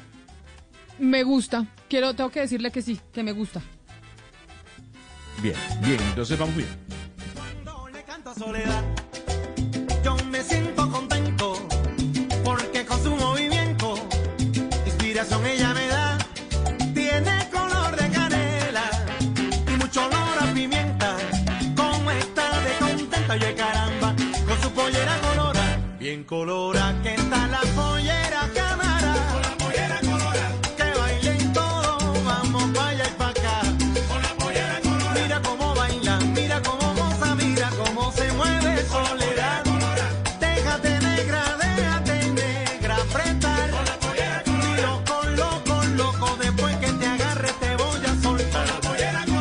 pollera colorada le, le referencio el artículo que publicó Pombo el Financial Times, que fue escrito por eh, su corresponsal Gideon Long, que es el eh, corresponsal que está basado aquí en, eh, en Colombia, en Bogotá, y cubre pues toda la región, Venezuela, Perú, Ecuador, Colombia y Bolivia.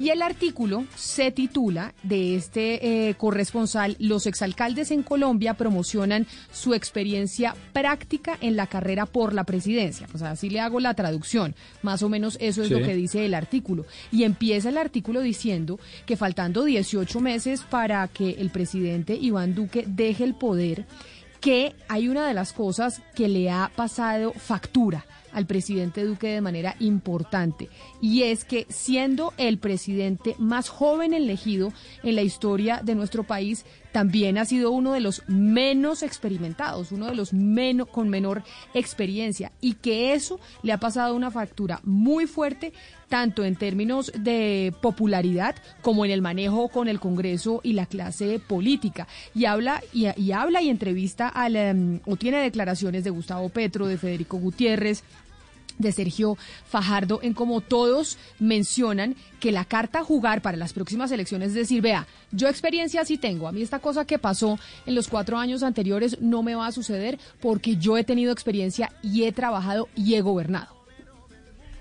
Bueno, no me lo he leído, Camila, me lo leeré sin duda, pero me parece que pues es una aproximación supremamente respetable eh, y me eh, recuerda mucho uno de los grandes debates de la historia política norteamericana por allá en los años 80 cuando Ronald Reagan se le acusaba de ser muy viejito y él decía públicamente y por ahí está en las redes sociales, inclusive respondió diciendo que no quería tocar ese tópico de campaña para no aprovecharse de la juventud y de la inexperiencia de sus opositores. Es decir, el tema de la edad y de la inexperiencia ha estado en todos los debates políticos, en todas las latitudes, y me parece que es respetable. Algunos creemos que ese, eh, digamos, entre comillas, inexperiencia ha sido compensada con dinamismo y sobre todo, y lo más importante, con la conformación de un equipo ministerial de primerísimo nivel técnico, administrativo, y le podremos criticar muchas cosas al señor presidente Duque, menos una, que ha sido buen administrador. Quizás no tanto político, no tan buen gobernante, bueno, ahí lo debatemos, pero administrador de la cosa pública lo ha manejado muy bien. Rodrigo, aquí no se eh, critica tanto el hecho de la edad, sino que se dice, este es un señor que llegó a la presidencia sin ninguna experiencia en lo público, ni como ministro, ni como gobernador, ni como alcalde. Entonces es por eso que llegan y mencionan eh, esta serie de alcaldes a, Sergio Fajardo, a Petro, a Federico Gutiérrez, a Alex Tiari, y dicen, estos señores que han sido alcaldes tienen, le están quitando todo el protagonismo a Iván Duque precisamente porque tienen esa experiencia en administración. Y citan algo que me parece muy interesante, es lo que ellos llaman la lo, que el autor llama la primavera andina. Y dice que prácticamente que la primavera andina lo que hizo fue tragarse vivo eh, en Colombia a, a Iván Duque, porque es una persona que no ha tenido la capacidad de lograr consensos, por una parte, y eso se lo ha cobrado en las encuestas. Entonces no es solamente el asunto de la edad, porque nosotros hemos tenido personas que han empezado en lo público supremamente jóvenes y lo hicieron muy bien como Luis Carlos Galán, él empezó supremamente joven. No es la edad, sino la falta de haber tenido eh, esa, eh, digamos, eh, haber sacado músculo en otros cargos públicos que le permitieran entender mejor de qué se trata su cargo. Ana Cristina, pero digamos que la juventud no es un pecado. La juventud no es un pecado, en, y mucho menos en la política. Nosotros hemos tenido presidentes jóvenes. Eh, Gaviria fue un presidente joven. Andrés Pastrana fue un presidente joven pero tenían una experiencia en la vida pública, sin duda alguna. Gaviria en un ministerio, en el Congreso de la República, eh, Andrés Pastrana había sido alcalde de Bogotá.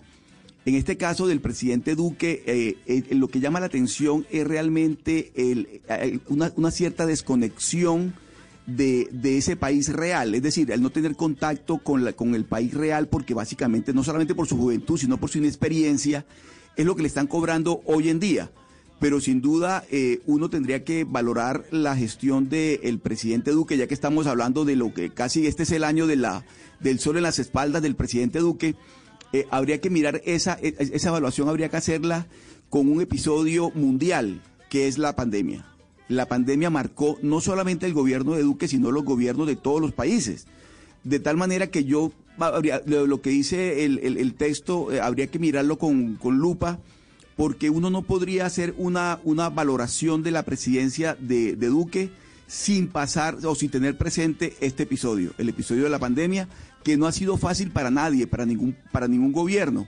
Y en el caso de la juventud se conjuga o se complementa con la inexperiencia, que es lo que quizá le están cobrando en estos momentos. Pero ya que usted dice, Oscar, que el coronavirus va sin duda alguna ser uno de los temas a la hora de analizar el gobierno del presidente Duque, el coronavirus y la vacuna lo que se viene en los próximos 18 meses es qué tan eficientes vamos a ser en la aplicación de la vacuna, en que llegue realmente cuando se prometió y en que se apliquen las dosis necesarias. Y Gonzalo, ya se está haciendo, se están haciendo diferentes cuadros comparativos, los mapas de cómo están los países aplicando las vacunas, cuáles son los que van más adelantados en este proceso, que es como sin duda alguna se va a juzgar a muchos mandatarios en el mundo.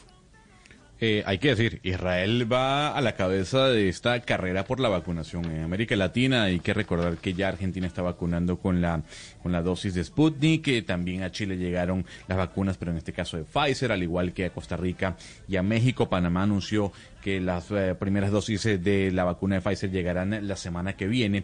Pero sí, Camila, Israel ya ha vacunado contra el coronavirus a más de un millón de sus ciudadanos. Estamos hablando un 12% de su población. Luego Israel, eh, en este caso, viene Bahrein. Si vamos a hacer una correlación, Israel registra una tasa de 12 dosis por cada 100 habitantes, mientras que Bahrein 3.49 dosis por cada 100 habitantes. Estados Unidos no logró eh, su objetivo de vacunar a 20 millones de personas en el año 2020 como se vaticinaba, como se esperaba y ha puesto nada más 2.78 millones de dosis. Sin duda alguna, Camila, que Israel es quien lidera esa tabla de vacunación muy por encima de países como Reino Unido, Estados Unidos, Francia y las potencias más importantes del mundo. Pero ya que usted menciona Israel, nos acompaña su embajador, el embajador de Israel en Colombia, el embajador Cristian Cantor, precisamente para hablar qué es lo que están haciendo allá en Israel, que entonces van ganando en la carrera de vacunación.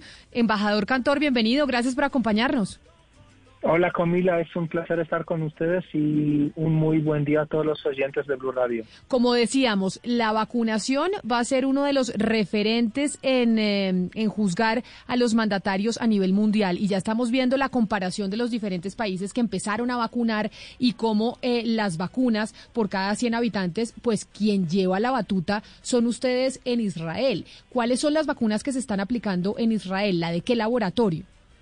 Bueno, eso es cierto. Eh, en Israel ya estamos llegando, solo un corrigio muy pequeño, estamos llegando ya a 1.3 millones de vacunados, que son alrededor del 14% de la población. Ya hemos llegado a dos tercios de la población de más de 60 años y de los equipos médicos. Estamos en un porcentaje de alrededor de 150 mil vacunados por día y específicamente están mencionando Bahrein. Bahrein está atrás de nosotros en 3.5 para cada 100 habitantes. Nosotros ya estamos en 14.14. La vacuna que nosotros estamos utilizando, mientras tanto, es la de Pfizer. Pero ayer también se dio noticias que Israel, el Ministerio de Salud, aprobó la vacuna de Moderna con un aviso que ya vamos a llegar, eh, van a llegar al, al fin de este mes ya otras tres otras 6 millones de vacunas para 3 millones de, habitantes. Efectivamente ya tenemos vacunas para toda la población israelí y tienen razón, estamos muy, muy interesados de hacerlo lo más rápido posible. Embajador Cantor, ¿ustedes cómo tienen organizadas las prioridades, el orden de la vacunación? ¿Y están vacunando también a personas que no son, que, es decir, que no, que no son nacionales o solamente eh, a las personas que son eh, residentes en Israel?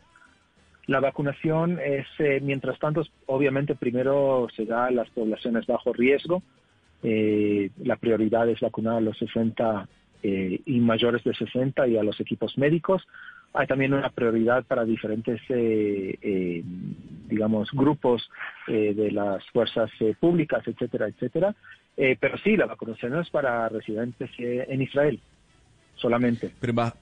Embajador, eh, eh, lo, importante es saber por qué Israel va a la cabeza. O sea, ¿Qué está haciendo Israel? Cuando uno lee algunos artículos de opinión y algunas noticias dicen que todo está concentrado en, pocas organizaciones, a diferencia de los Estados Unidos, en donde la distribución es mucho más en masa.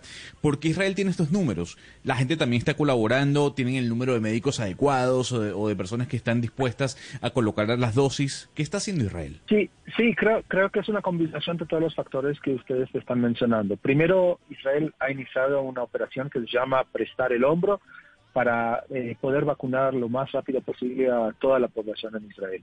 Pero también hay, aquí componentes que tienen que ver lo que usted dijo. Primero, eh, el Estado de Israel ha hecho un contacto directo y muy previo con las compañías de farma, con todas las compañías, para asegurar las vacunaciones para la población israelí, pero también tenemos un factor muy, muy importante, que es la infraestructura del sector salud en Israel. La infraestructura del sector salud en Israel es muy particular, es muy, muy particular comparándola alrededor del mundo, es uno de los más avanzados, pero también tienen una distribución muy interesante alrededor en todas las aldeas posibles.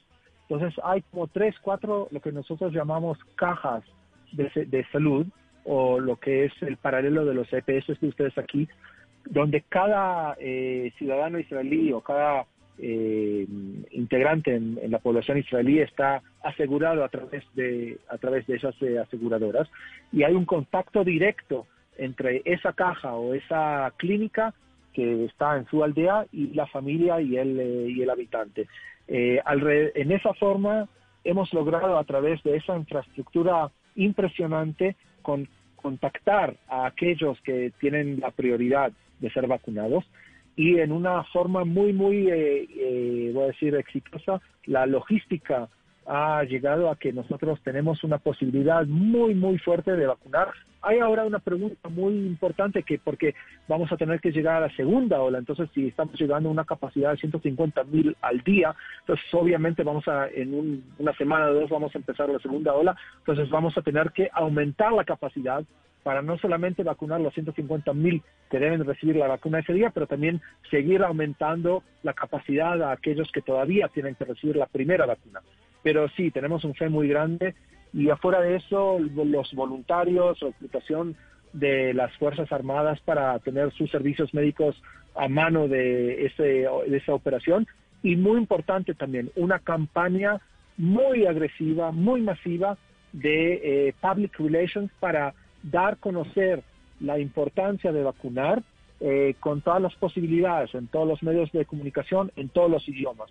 Creo que esos tres componentes, una, un contacto directo y previo muy temprano con las eh, compañías farma, segundo, una operación logística con una infraestructura de los servicios médicos y tercero, una campaña de public relations para dar a conocer a la población lo que la importancia de vacunar creo que esos son los eh, componentes de la, del éxito israelí en la vacunación. Claro, pero además usted ha dicho que el éxito fue tener contacto muy prematuro con las farmacéuticas para poder adquirir las dosis eh, necesarias. Embajador, para hablar de tiempos, ustedes en Israel empezaron a comprar esas vacunas y entraron en contacto con las farmacéuticas. ¿Cuándo y cuándo empezaron a vacunar? Bueno, los datos son muy un poco ambiguos porque obviamente están bajo eh, acuerdos de secreto eh, entonces, obviamente yo no tengo las fechas de cuándo, cómo y con quién se hizo todo el contacto, pero sí, lo que nosotros sabemos es que ya se de, de antemano eh, las autoridades israelíes, inclusivamente nuestros líderes políticos, fueron involucrados para asegurar que tenemos las vacunas eh, lo más rápido posible. Embajador Cantor, yo sé que estamos hablando de algo puramente eh, operacional, pero también me gustaría que usted nos explicara algo que, que, tiene que ver mucho con la cultura y con la historia de ustedes y que, y que va ligado a la efectividad en esta campaña de vacunación. Me dice eh, una amiga que, pues, que hay dos hechos que marcan mucho la, la, pues, la historia de la comunidad de ustedes, que es la huida de Egipto y el holocausto. Y eso, cuando la comunidad judía se siente amenazada, se vuelve como un bloque. Y eso tiene que ver mucho con, con esta amenaza del COVID-19. Hablemos un poco de esa parte cultural que los hace tan fuertes a la, a la hora de protegerse entre ustedes. Bueno, creo que sí, hay algo en eso. No, no, no, no creo que es eh, tan particular, pero como cada sociedad, nosotros, cada, cada comunidad en tiempos de amenaza o de riesgo o de urgencia, de emergencia, entonces creo que hay una posibilidad aquí de reclutar las fuerzas necesarias de cada uno y de la comunidad para seguir adelante. Eh, bueno, eh, también tenemos que ser honestos y saber que al mismo tiempo que estamos en un proceso de vacunación, los números son gigantescos. Eh, solamente ayer se registraron 8.000 nuevos contagiados en Israel en una población de 9 millones. Entonces tenemos que entender que también es eh, como una, una competencia que estamos haciendo entre dos, dos números, los números de contagios y los números de los vacunados, para ver cómo podemos superar eso Israel va a entrar posiblemente muy rápido a un tercer confinamiento. Eh, esperemos que el, el, race que tenemos para vacunar a la gente pueda superar eh, esta tercera ola de contagios. Pero usted nos dice que van a entrar en un tercer confinamiento, pero entonces este proceso de vacunación que ustedes están llevando la batuta a nivel mundial no implica que ya estén pudiendo pues tener actividades normales como volver a los colegios, las universidades y que la vida siga como antes de que llegara la pandemia? Todavía no, todavía no, porque todavía no tenemos eh, suficiente conocimiento de la posibilidad de contagio de la gente que ha recibido la primera vacuna y primero de contagio y segundo de, de, inmunidad. Entonces, eh, mientras tanto, se están tomando las medidas eh, tradicionales que todos conocemos, de distanciamiento, de confinamiento, de cierre de lugares públicos, etcétera, para evitar esa ola tercera que estamos confrontando, pero al mismo tiempo también empujando lo más fuerte posible la vacunación de la máxima cantidad de personas.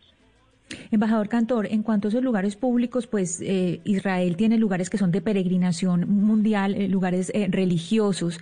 Es muy prematuro decir que esta campaña de vacunación puede acelerar, acelerar la, la, reapertura de estos lugares que son de peregrinación de personas de todo el mundo. Todavía no sabemos las políticas exactas de lo que sería el día después de la vacunación. Creo que en ese sentido también Israel es una meca muy interesante para todos los profesionales en el mundo entender cómo se puede manejar una sociedad, una economía, un, país cuando ya tenemos una cantidad muy grande de vacunados. Eh, si no estoy equivocado, la proyección es que para la semana que viene, el 9 de enero, lleguemos a 2 millones, que ya va a ser más de un cuarto de la población israelí y eso obviamente tiene implicaciones en todos los sentidos de las políticas de salud pública para entender cómo es el efecto, el impacto de una vacunación masiva de la población. Mientras tanto, como todos sabemos, todos estamos aprendiendo de otros y en este caso me imagino que todos van a aprender de Israel y van a observar cómo se puede manejar una vida normal eh, después de tener una cantidad muy grande de la población vacunada. Yo creo que todavía vamos a llevar tiempo, pero eh, no quiero poner, adelantar lo, que todavía no sabemos, pero todos tenemos eh, una gran esperanza que podamos pronto, pronto, pronto volver a un tipo de normalidad, pero todavía no sabemos cuándo. Y yo tengo una última pregunta para usted, embajador, y es de ese millón de personas o más de millón de personas que ya han vacunado ustedes en Israel, ¿se han presentado algún tipo de efectos secundarios? Porque ese es el gran temor que tiene la gente alrededor del mundo. Y es mucha gente que dice, oiga, yo no me voy a vacunar porque a mí me da miedo cuáles puedan ser los efectos de la vacuna. Ustedes que ya llevan la batuta en esto, ¿qué han visto? Los efectos que hemos eh, observado por las publicaciones del Ministerio de Salud israelí y los medios de comunicación en Israel son los regulares eh, que las compañías farmas eh, advierten un poco de, dolor en el lugar de inyección, hay, hay gente que tiene un poco de fiebre, pero son casos muy, muy ajenos y muy particulares. En general, todo ese proceso se está llevando en una forma extraordinaria. La población israelí está eh, totalmente involucrada y prestando todo lo que ella puede hacer para seguir adelante. Es realmente muy emocionante ver cómo los hospitales, las clínicas, los médicos, las enfermeras, todos están totalmente, eh, eh, ¿cómo se dice?, reclutados para esta, para esta operación. Y, bueno, mientras tanto todo está marchando bien. Esperemos que siga así y esperemos que también podamos, eh, como siempre, ser, podamos ser un poco de luz al mundo para que puedan ver cómo se puede llevar a cabo este tipo de operaciones. Pues embajador Cristian Cantor, embajador de Israel aquí en Colombia, mil gracias por atendernos y contarnos un poco de la experiencia que está teniendo Israel, que es el país que va liderando la vacunación contra el coronavirus en el mundo. Feliz mañana y feliz resto de día para usted. Gracias y otra vez enfatizar que juntos saldremos adelante. Es un tema mundial y esperemos que pronto podamos todos, inclusivamente aquí en Colombia, volver a la normalidad. Claro que sí, son las 11 de la mañana, 47 minutos. Le doy el top 10, Gonzalo. Israel está liderando, como lo decía el embajador, con 11.5 personas vacunadas por cada 100 habitantes. Después le sigue Bahrein, que tiene, pues yo no hablo, eh, por, normalmente lo dicen Bahrein, ¿no? Bahrein. Exacto. Pero usted, ¿cómo lo dice? ¿Cómo dice usted Bahrein? Ah, hay, quienes dicen Bahrein, hay otros que dicen Bahrein, o sea, no importa, Camila, no importa, ya, sabemos el significado. Que nos las damos de tan internacionales, pues deberíamos estar pronunciando bien. 3.53 dosis por cada 100 personas, es decir, de 100 habitantes que hay en Bahrein, 3.53 han sido vacunados. Después en el tercer lugar está el Reino Unido con 1,47 personas. En el quinto está Estados Unidos con 1,28. En el sexto Dinamarca con 0.56, en el séptimo China con 0.31, Canadá con 0.29, Alemania con 0.23, Croacia con 0.19, Portugal con 0.16, Polonia con 0.13, Oman con 0.13 e Italia con 0.09. Si es verdad que Israel le está dando sopa y seco a todo el mundo. Es decir, eh, mire el top 10 que le estoy hablando y Bahrein tiene 3.53 y Estados Unidos por cada 100 personas ha vacunado 1.28.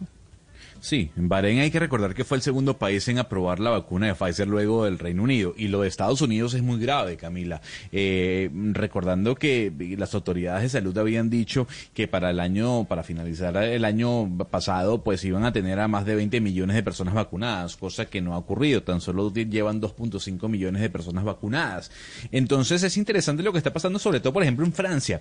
Están dándole muy duro a Emmanuel Macron, Camila, porque desde que inició el proceso de vacunación en Francia, que fue el pasado 27 de diciembre, Francia apenas ha vacunado a 570 personas. Y la gente le está diciendo a Macron, oiga, pero ¿y entonces qué está pasando? Mira a Bahrein, mire a Israel, ¿y por qué Francia está tan atrasada?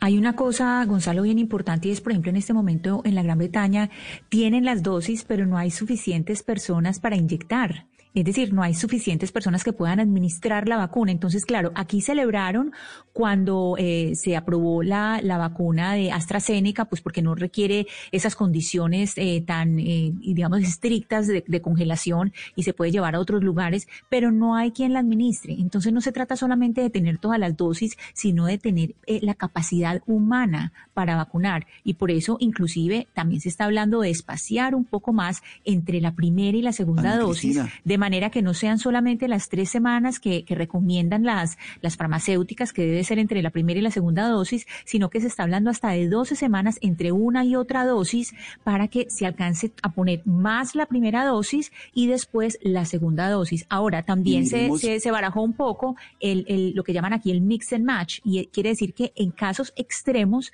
se pueda eh, poner la primera vacuna de una marca y de la segunda de, de una casa farmacéutica y la segunda de otra Ana casa Cristina. farmacéutica, pero solo en casos extremos. Miremos a Colombia. Imagínese usted que en Colombia, eh, decía el viceministro Moscoso, que en febrero empiezan a llegar las primeras dosis. Y como están las cosas, febrero todavía se ve muy lejos. Es que apenas estamos a 5 de enero.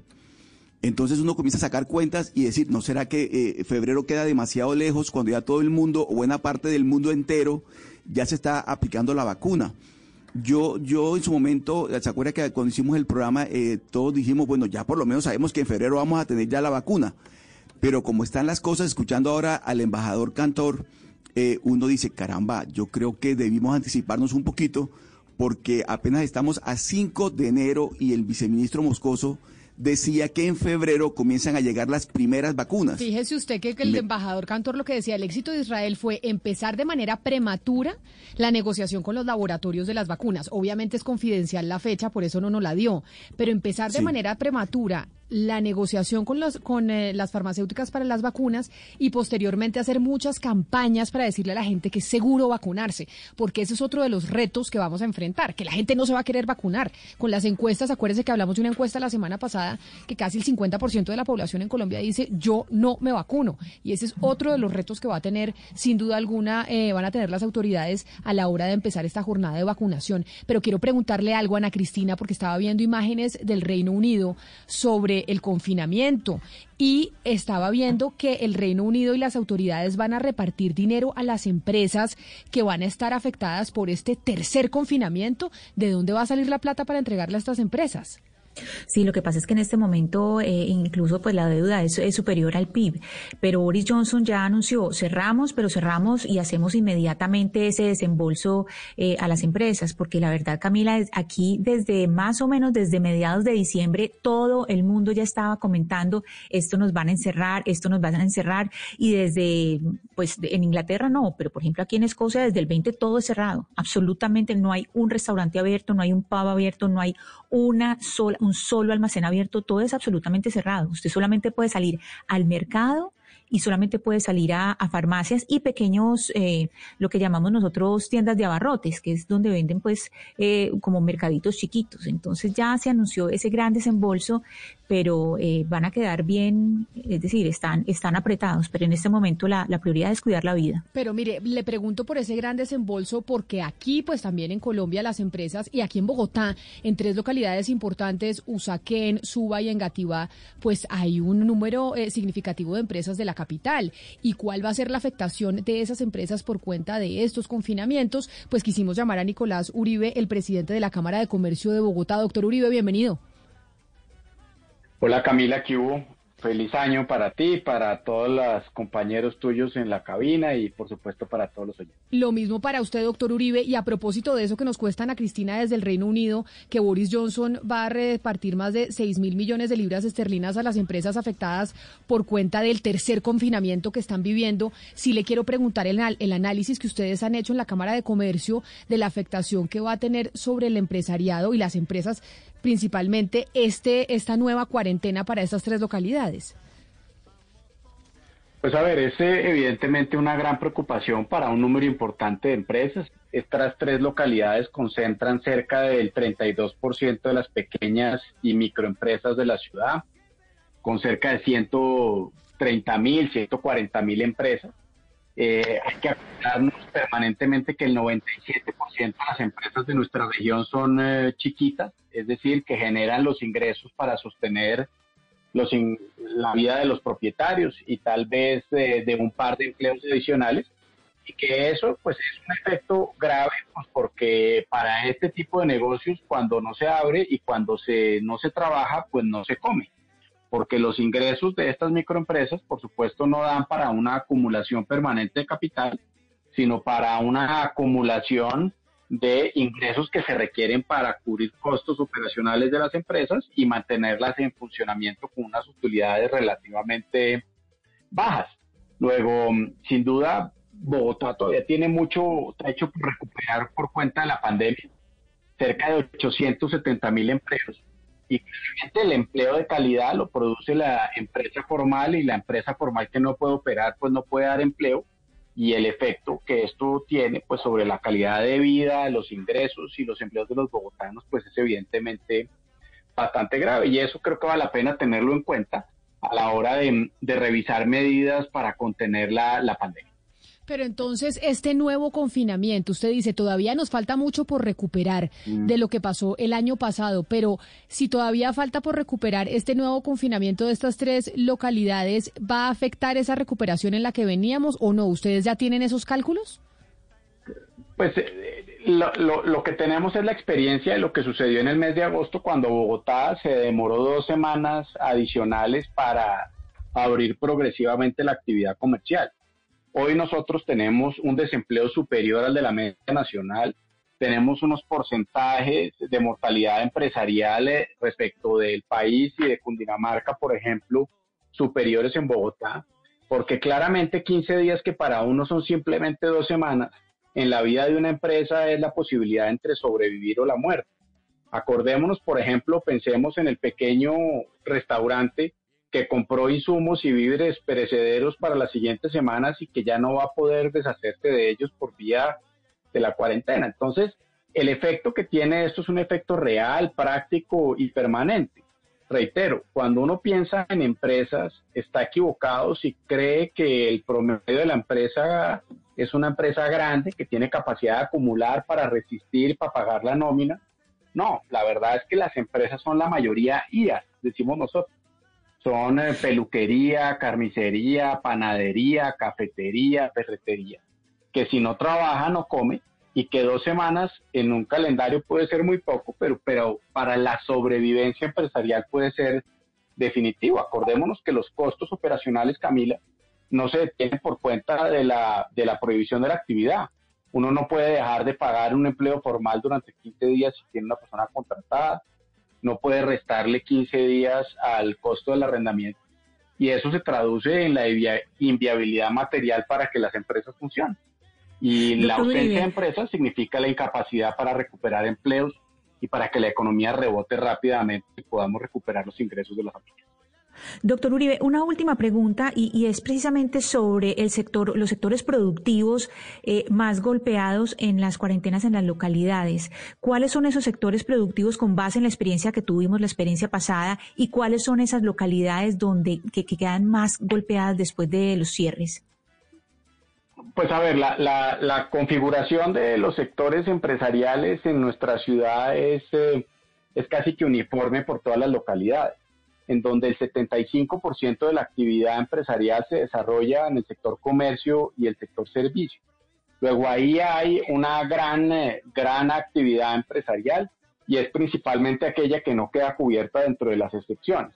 es menor la participación, por ejemplo, de la construcción y los sectores que ya sabemos están muy afectados, pues siguen sufriendo por esto. Les voy a mencionar uno que vivimos nosotros todos los días en carne propia y en cuerpo ajeno, como el del sector turismo, en donde los hoteles no se reactivan, las reservas se cancelan, la realización de eventos no se puede desarrollar, o el caso, por ejemplo, de los restaurantes que venían operando haciendo grandes inversiones en materia de elementos de bioseguridad habían restringido su posibilidad de prestar servicio con aforos eh, menores del 30% y que lamentablemente no tienen condiciones para, para sobrevivir al pago de los arrendamientos, los empleos de los meseros y personal de servicio por cuenta de no tener actividad que les genere ningún ingreso. Pues es el presidente de la Cámara de Comercio de Bogotá, el doctor Nicolás Uribe. Doctor Uribe, mil gracias por haber hablado con nosotros. Doctora Camila, mil gracias y feliz año. Cuídese mucho, feliz año. Son las 11 de la mañana, 59 minutos. Es momento de actualizarnos con las noticias del planeta. Y después vamos a hablar de las revocatorias del mandato, porque resulta que en Bogotá y en Medellín hay iniciativas ciudadanas que quieren revocar el mandato de los alcaldes. ¿Es esta la solución, la mejor alternativa? ¿Es el momento de estar programando revocatorias del mandato? Pues vamos a hablar con sus protagonistas precisamente sobre estos temas.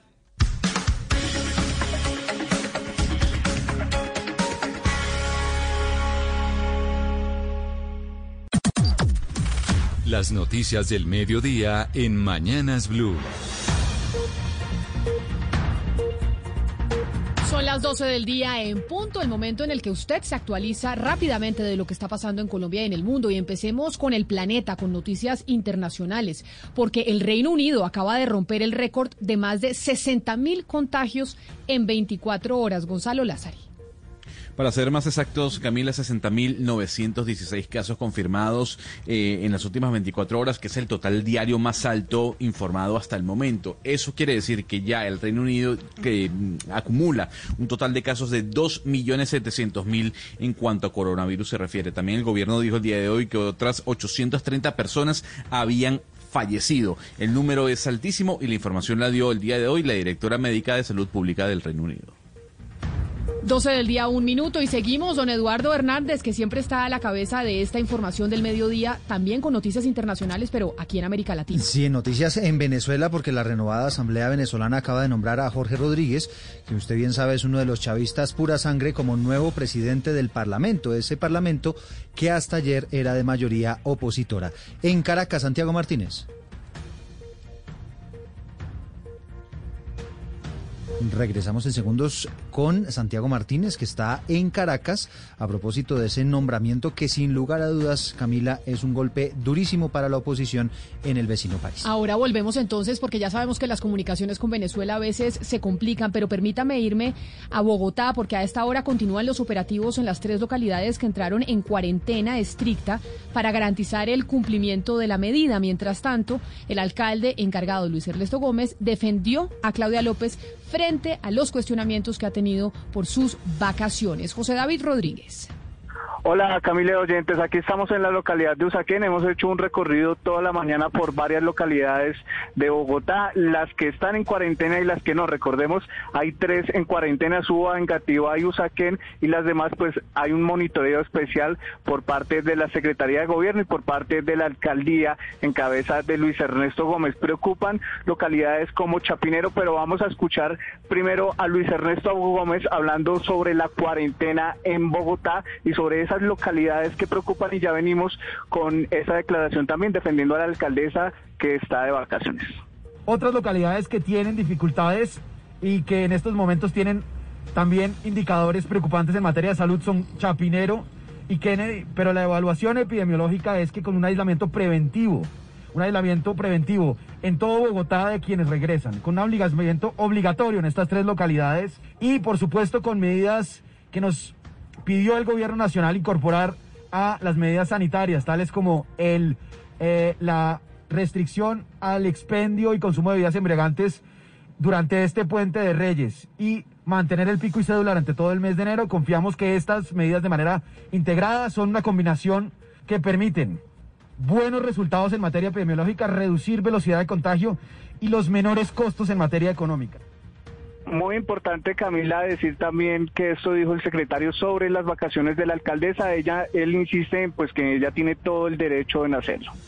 Este es un equipo de gobierno que lleva más de un año trabajando junto, que conoce la dinámica de trabajo, que tiene alto desempeño y que además tiene muy claras sus funciones. Cada uno de nosotros está desempeñando sus funciones a cabalidad. Dice que y por está supuesto, en constante comunicación, Camila y oyentes, con la alcaldesa Claudia López y que las decisiones pues también se están consultando con ella y por eh, y eh, insiste entonces que ella tiene derecho a descansar.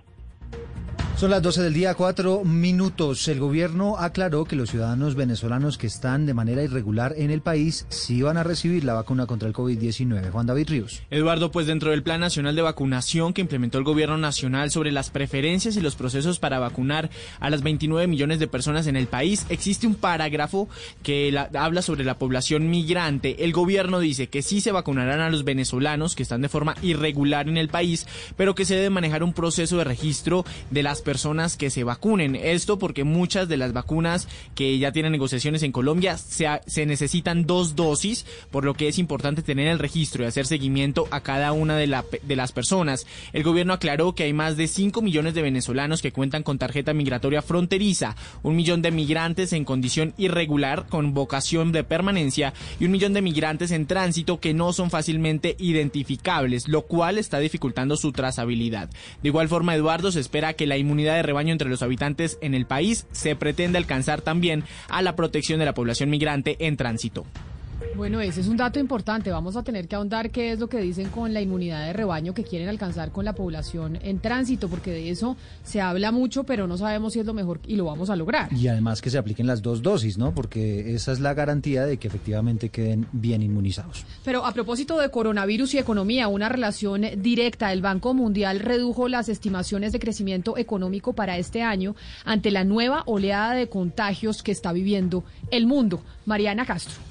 De 4,2% a 4% bajó la previsión del banco en cuanto a crecimiento global para este 2021, pues considera que el futuro económico mundial es incierto por el rebrote que se vive del COVID-19 y las campañas de vacunación que hasta ahora están iniciando. David Melpes, presidente del Grupo Banco Mundial, aseguró que la economía parece haber entrado en una recuperación moderada, pero que sin embargo los mandatarios de distintos países se deberán enfrentar a grandes desafíos en materia de salud pública y gestión de la deuda, y que por esto la recuperación mundial es muy frágil aún.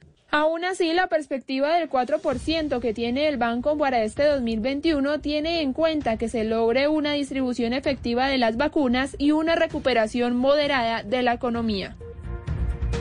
Y a las 12 del día, 6 minutos, nos vamos para La Guajira porque el gobernador del departamento acaba de confirmar en redes sociales que dio positivo para COVID-19. En Riohacha, Joner Alvarado. A través de su cuenta en Twitter, el gobernador del departamento de La Guajira, Nemesio Royce, confirmó que dio positivo para COVID-19, de acuerdo a lo que manifestó el mandatario, abro comillas, hoy ante leves síntomas de resfriado me he realizado la prueba de COVID-19 con resultado positivo, ya me encuentro aislado y bajo el tratamiento médico respectivo. Una vez más, reitero el uso de todas las medidas de prevención, cierro comillas. Cabe recordar que el mandatario de los Guajiros estuvo ayer reunido con el ministro de Justicia Wilson Ruiz, el alcalde de Riohacha José Ramiro Bermúdez y otras autoridades del departamento y de nivel nacional, donde anunciaban la adjudicación del proyecto de la construcción de la nueva cárcel para Riohacha. Y del departamento de La Guajira, ahora nos vamos al departamento de Antioquia a las 12 del día, 7 minutos, porque además de la pandemia, este, esta región está en alerta por los lesionados con pólvora, que está generando más presión en el sistema de salud. En las últimas horas atendieron a un hombre de 53 años que se tardó 11 días para ir al médico por temor a las sanciones. Valentina Herrera. En Titiribí, en el suroeste antioqueño, un hombre de 53 años de edad se quemó con pólvora en una de sus manos el pasado 24 de diciembre.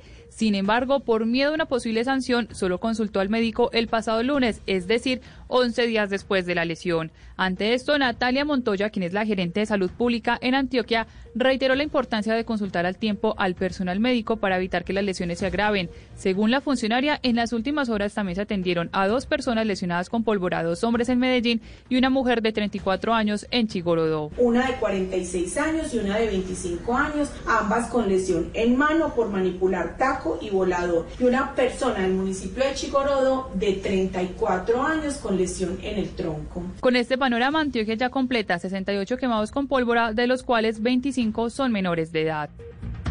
Ahora son las 12 del día, 8 minutos. Habló esta mañana el director de la policía. Dice que le están tocando ya los talones a alias Otoniel, que es el máximo cabecilla del clan del Golfo. Diana Alvarado.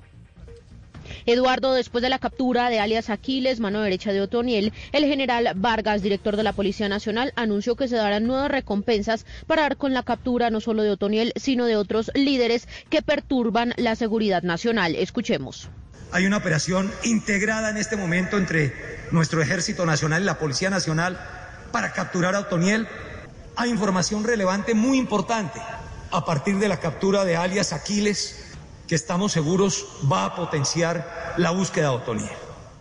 La prioridad de capturas para este 2021, según el general Vargas, se encuentran Iván Márquez, Santrich, El Paisa, Romaña, Gentil, Duarte, Mordisco y, Pablico, y Pablito del ELN. Diana, muchas gracias. 12 del día, 9 minutos. Y a través de una carta, el Ministerio de Hacienda aclaró que el tema fiscal, es decir, el de la plata, no sería un impedimento para que en el Congreso de la República se apruebe una ley que pretende legalizar la eutanasia en el país. Marcela Peña.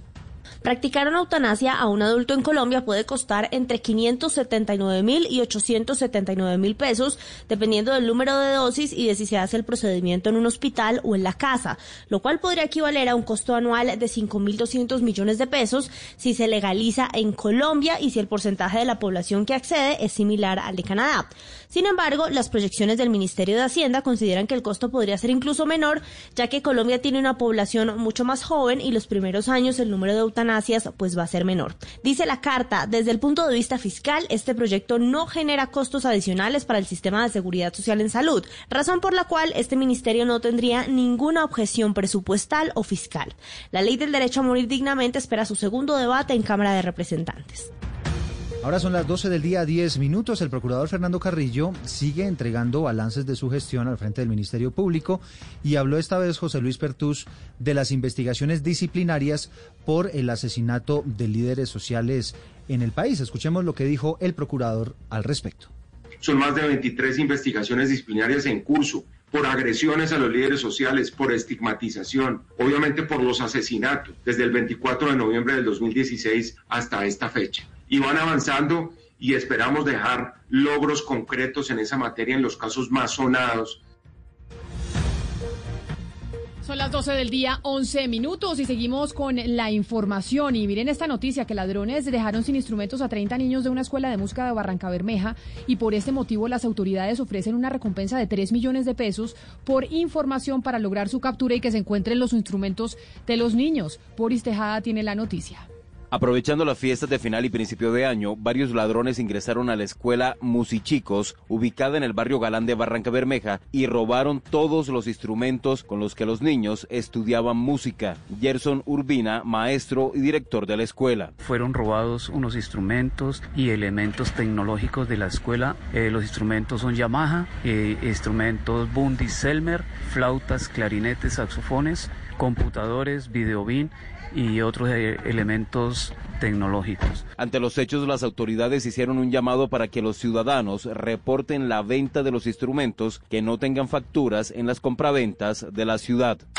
La noticia internacional. Y la noticia internacional a esta hora está en Downing Street, en el Reino Unido, en donde son las 5 de la tarde, 12 minutos, en donde está el primer ministro Boris Johnson y también el señor Chris Whitty, el encargado de los temas de salud de ese país, anunciando, Eduardo, que el confinamiento pues va duro y va hasta mediados de febrero, que el incremento de los casos por la nueva cepa del coronavirus ha hecho que se tengan que tomar estas medidas. En este instante están dando esa información al planeta y el mundo entero está con los ojos puestos en el Reino Unido por cuenta de este confinamiento en el que, entre, en el que entran a partir de hoy a las 7 de la noche, pero además por cuenta del incremento en los casos de la nueva cepa del coronavirus. Claro, el antecedente, Camila, es que eh, hubo en el Reino Unido casi 61 mil casos de COVID-19, una cifra nunca antes vista precisamente allí en territorio británico.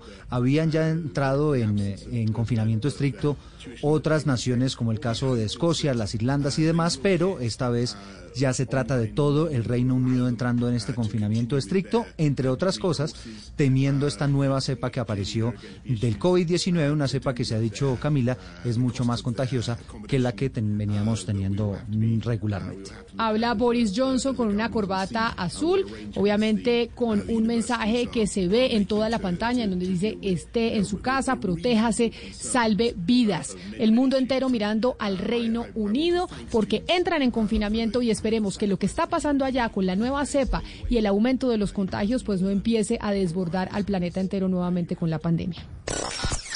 La noticia deportiva.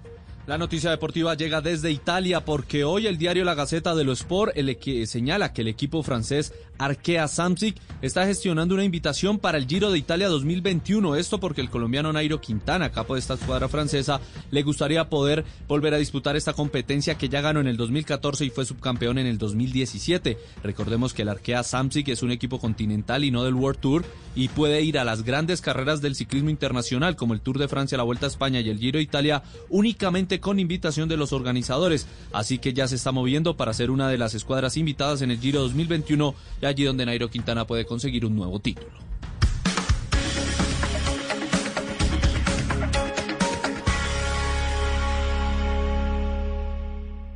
Una señal que se enlaza. Regiones conectadas a través de un dial.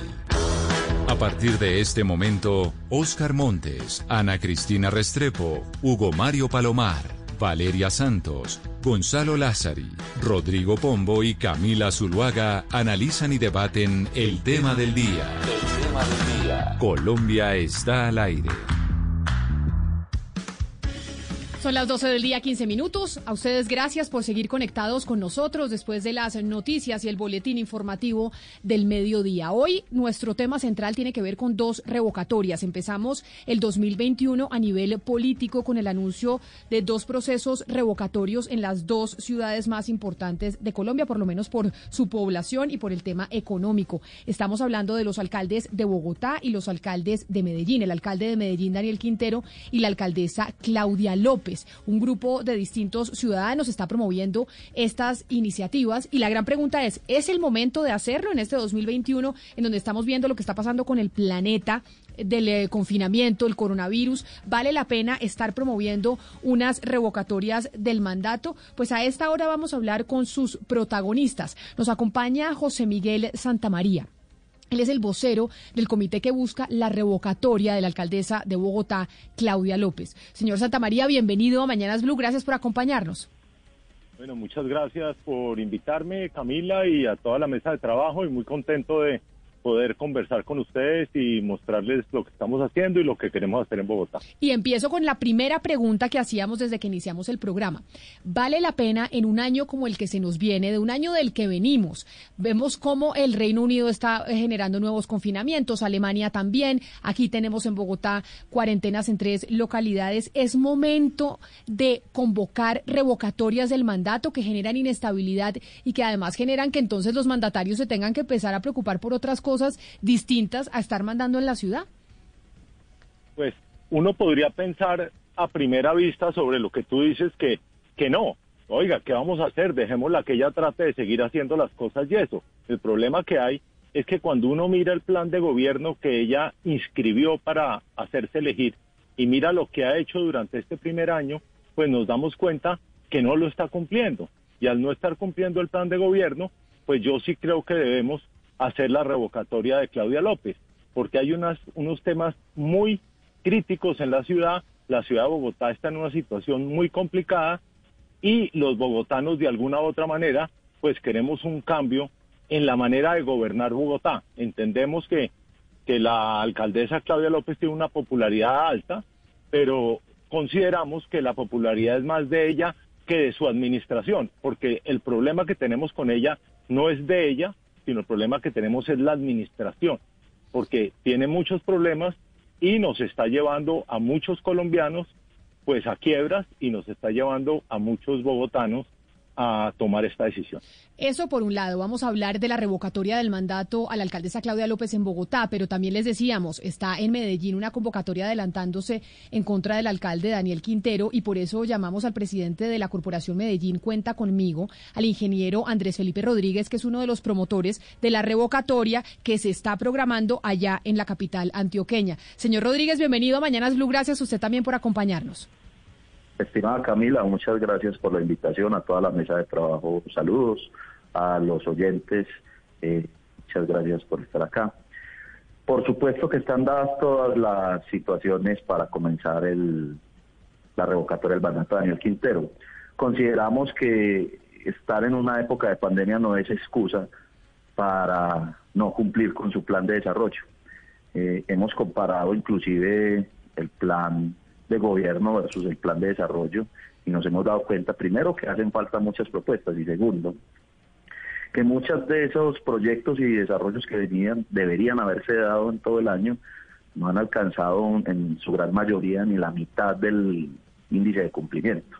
Es entendible que estamos en una pandemia, pero ni siquiera los recursos, ni siquiera la situación de la pandemia ha sido bien manejada. Nos podamos dar, nos podemos dar cuenta que volver a este tipo de eh, cuarentenas es el pleno fracaso de una gestión eh, que ha durado un año y que ha tenido que enfrentar una crisis muy dura, pero ni siquiera los recursos de la pandemia los ha manejado bien. Entonces, claro que están dadas todas las eh, condiciones para adelantar la revocatoria del mandato de Daniel Quintero.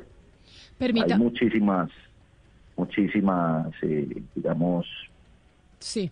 Permítame, señor, permítame, señor Rodríguez, entonces saludar a nuestro último invitado, que es el doctor Pablo Bustos, que es el presidente de la Red de Vedurías de Colombia. ¿Por qué?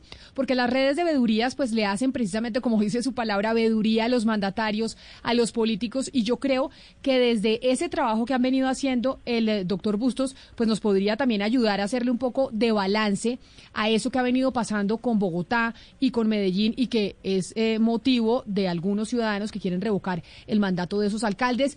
Doctor Bustos, bienvenido a Mañanas Blue, mil gracias por estar con nosotros. Gracias Camila por la invitación y a Blue Radio por destinar un espacio a tortas de abrirse un proceso que puede desencadenar, digamos, un certamen democrático bien atípico y donde se demanda la mayor cordura y el mayor rigor, digamos, de aplicación democrática por parte de los ciudadanos a efectos de tomar decisiones que pueden ser trascendentales en un momento de crisis mundial por cuenta de la pandemia, de crisis económica por cuenta de los desarrollos, eh, digamos, de aplicaciones presupuestales en los distintos eh, eh, espacios territoriales y donde se hace necesario también hacer un juicio de valor político y de valor ciudadano frente a la necesidad y conveniencia de explorar estos mecanismos de participación ciudadana en un momento donde la participación se ve diezmada y, digamos, amainada por el mismo tema de la falta de contacto entre las personas para la recolección de apoyos, para la presentación de las mismas propuestas de revocatoria, para las mismas respuestas que deben venir en debate público de la administración. Doctor Bustos, déjeme preguntarle entonces, usted acaba de escuchar y vamos a oír durante toda esta hora al doctor Santamaría, que está buscando eh, la revocatoria de la alcaldesa Claudia López, y al eh, señor, al ingeniero Felipe Rodríguez, Andrés Felipe Rodríguez, que busca la revocatoria del mandato de Daniel Quintero en Medellín. Pero usted oyendo las primeras respuestas y conociendo de estas iniciativas, considera que tanto en Bogotá o en Medellín hay motivos para que se adelanten estas revocatorias del mandato, motivos en el incumplimiento de los planes de gobierno, que básicamente es la motivación que permite que el mandato de un, de un eh, político, un alcalde, sea revocado? La revocatoria es un ejercicio válido de participación ciudadana y como tal legítimo por parte de quienes convocan. Lo otro es la pertinencia política y la dificultad, porque veo que las dos eh, aseveraciones o, las dos convocatorias refieren al incumplimiento del programa de gobierno, no a la insatisfacción generalizada porque acuden, no pueden acudir en la medida en que esos dos mandatarios tienen un amplio respaldo, por lo menos en las encuestas, eh, eh, reflejado. Y ese programa también se ha visto de alguna manera dificultado en su ejecución por nada menos que la mayor crisis de salud que se ha dado a nivel mundial y el, el, el, COVID-19, la presencia de una, de una, además de un rebrote actual gravísimo, una nueva cepa internacional que se aviene y sobre todo las arcas de las ciudades han sido destinadas y del país en su conjunto a tratar de conjurar esa dificultad. Luego hay, tan, hay, hay dificultades enormes que permiten, digamos, eh, en el análisis político ciudadano eh, aportar elementos para determinar si esas o no son razones suficientes para adoptar una convocatoria en un momento de crisis y donde la socialización de las propuestas, la interacción, el proceso de recolección de firmas puede generar inclusive un contagio. Recuérdese que estamos frente a un proceso netamente documental y físico, no un proceso virtual y donde la complejidad de la interacción ciudadana, la recolección de apoyos y la participación política puede verse eh, diezmada. Y eso lo dan cuenta no este proceso, sino los 109 que desde 1996 se han venido convocando, todos los cuales han fallado eh, precisamente por lo tempranos o por, o por la falta de, eh, digamos, por diversas razones que podríamos analizar más luego. A mí lo que me llama poderosamente la atención, Camila, es, digamos, el, el punto de partida argumentativo de quienes están liderando, como el doctor Santamaría y el doctor Rodríguez, estas eh, revocatorias, que no son otra cosa que un derecho fundamental para eh, todos los ciudadanos. Y me llama la atención, entre otras cosas, porque utilizan los mismos argumentos que en su momento utilizara la propia alcaldesa Claudia López. Recordemos que en estos micrófonos y en otros tantos medios de comunicación la alcaldesa decía, ya que abrimos los hogares, ya que abrimos las empresas, ahora abramos la política, porque nunca es mal momento para incrementar la democracia. Eso lo dijo Claudia López. Y me parece que estos líderes de la oposición están utilizando ese mismo argumento precisamente para incrementar la democracia a través de los mecanismos de participación ciudadana y estos derechos fundamentales como la revocatoria. Y me parece supremamente llamativo para los estudiosos de la política y del quehacer político lo que está sucediendo precisamente por eso. Cogieron los argumentos y una vez cogiendo los argumentos de los gobernantes, pues los utilizaron utilizan a su favor, astutos, lúcidos, O sea, ¿usted está de acuerdo con las revocatorias, con el proceso revocatorio? ¿Usted está de acuerdo según lo que escucho? No, para nada. Es que una cosa es defender el mecanismo de participación ciudadana, una cosa es defender el derecho fundamental y otra cosa es entender también los argumentos de los líderes que no son solo de ellos, sino de los propios alcaldes, como por ejemplo la doctora Claudia López, y otra cosa es, como lo dice el señor Bustos, estar políticamente de acuerdo por razones de conveniencia. Pero, repito, lo que me llama la atención y los felicito de antemano es eso, que utilizaron los argumentos de los alcaldes para decir, ya que ustedes están promoviendo marchas ciudadanas, ya que ustedes abrieron la política, hablamos en todo su espectro, Camila, y me parece muy llamativo eso. Pero el doctor Bustos planteaba algo que me parece importante y quiero preguntárselo al señor Santamaría, que está eh, promoviendo la revocatoria del mandato de Claudia López, y es el tema de bioseguridad. Y es que, si bien es cierto, estábamos abriendo el país, el país estaba abriendo porque se necesita una recuperación económica, estamos viendo lo que está pasando en el mundo. Con la nueva cepa, estamos viendo un brote, un rebrote del coronavirus a nivel mundial, y sabemos que este 2020 2021, pues a pesar de estar la vacuna, no va a ser fácil en ese sentido. ¿Cómo van a hacer el tema de la recolección de firmas? ¿Cómo va a ser todo el proceso, doctor eh, Santa María, en ese sentido? Porque esto es, sí, de persona a persona. Totalmente, totalmente, y esa es una de las graves complicaciones o de las grandes complicaciones que tiene este proceso, pero también tenemos que mirar cómo es el desarrollo de este proceso porque porque la misma ley dice qué se debe hacer. Entonces, si ustedes eh, saben, nosotros, por ejemplo, vamos a radicar esta semana el comité de la revocatoria con los argumentos que tenemos de, incumplimientos del plan de gobierno y lo vamos a hacer no virtual, lo vamos a hacer virtual, no lo vamos a hacer presencial, de manera que también somos conscientes que estamos en una situación difícil y vamos a presentar ese comité de la revocatoria de manera virtual. Después, ustedes saben, por la nueva norma que salió el Consejo Nacional Electoral el 16 de diciembre, nos está pidiendo la opción de hacer una audiencia pública entre la alcaldesa y una de las personas de este comité, donde seguramente la tenemos que hacer y seguramente también va a ser virtual, donde ella va a poder defenderse de los argumentos que nosotros estamos dando para su revocatoria. Después de eso, después de la aprobación de la registraduría de la revocatoria, nos van a dar, ellos nos van a dar unos, unos formularios que son los que se supone que tenemos que imprimir para llevarlos a que la gente los, eh, los firme. Y eso no se puede hacer sino presencialmente, porque hay una prueba dactiloscópica de cada una de esas firmas y lo que nosotros hemos pensado es que tenemos que aprovechar también la virtualidad y aprovechar que la gente está mucho más confinada en sus casas de lo normal, es que todas las personas que nos quieran colaborar van a poder imprimir el formulario y conseguir las firmas de sus vecinos. De manera que no tengamos que hacer ese proceso de firmatones grandísimas donde la gente sale a firmar porque entendemos que es complicado salir a recibir un a recibir un espero que se le acerque una persona a firmar, pero si la misma ciudadanía nos va a ayudar a imprimir una o dos hojas y cada persona nos va a ayudar a conseguir 10 firmas, pues vamos a llegar al número de firmas mucho más rápido. Yo creo que todo tiene un proceso y como todo en esta pandemia, todos hemos buscado las maneras para conseguir de una u otra manera sobrevivir y la revocatoria también lo tiene que hacer. Sí, claro, aquí en Medellín hacían, hacen el cálculo de 250 mil firmas para sacar 91 mil, contando con todas las que probablemente sean descartadas por la registraduría por alguno u otro motivo. Yo le quisiera preguntar al señor eh, Andrés Felipe Rodríguez sobre lo que él nos decía al principio de esta entrevista. Usted hablaba de mal manejo de los recursos de la pandemia por parte de Daniel Quintero. Cuéntenos con base en el seguimiento que ustedes le han hecho eh, a, estos, a estos recursos, cuánto dinero según ustedes, ha desperdiciado Daniel Quintero de la pandemia y según el seguimiento que han hecho y, en qué? ¿Cuáles son las cifras?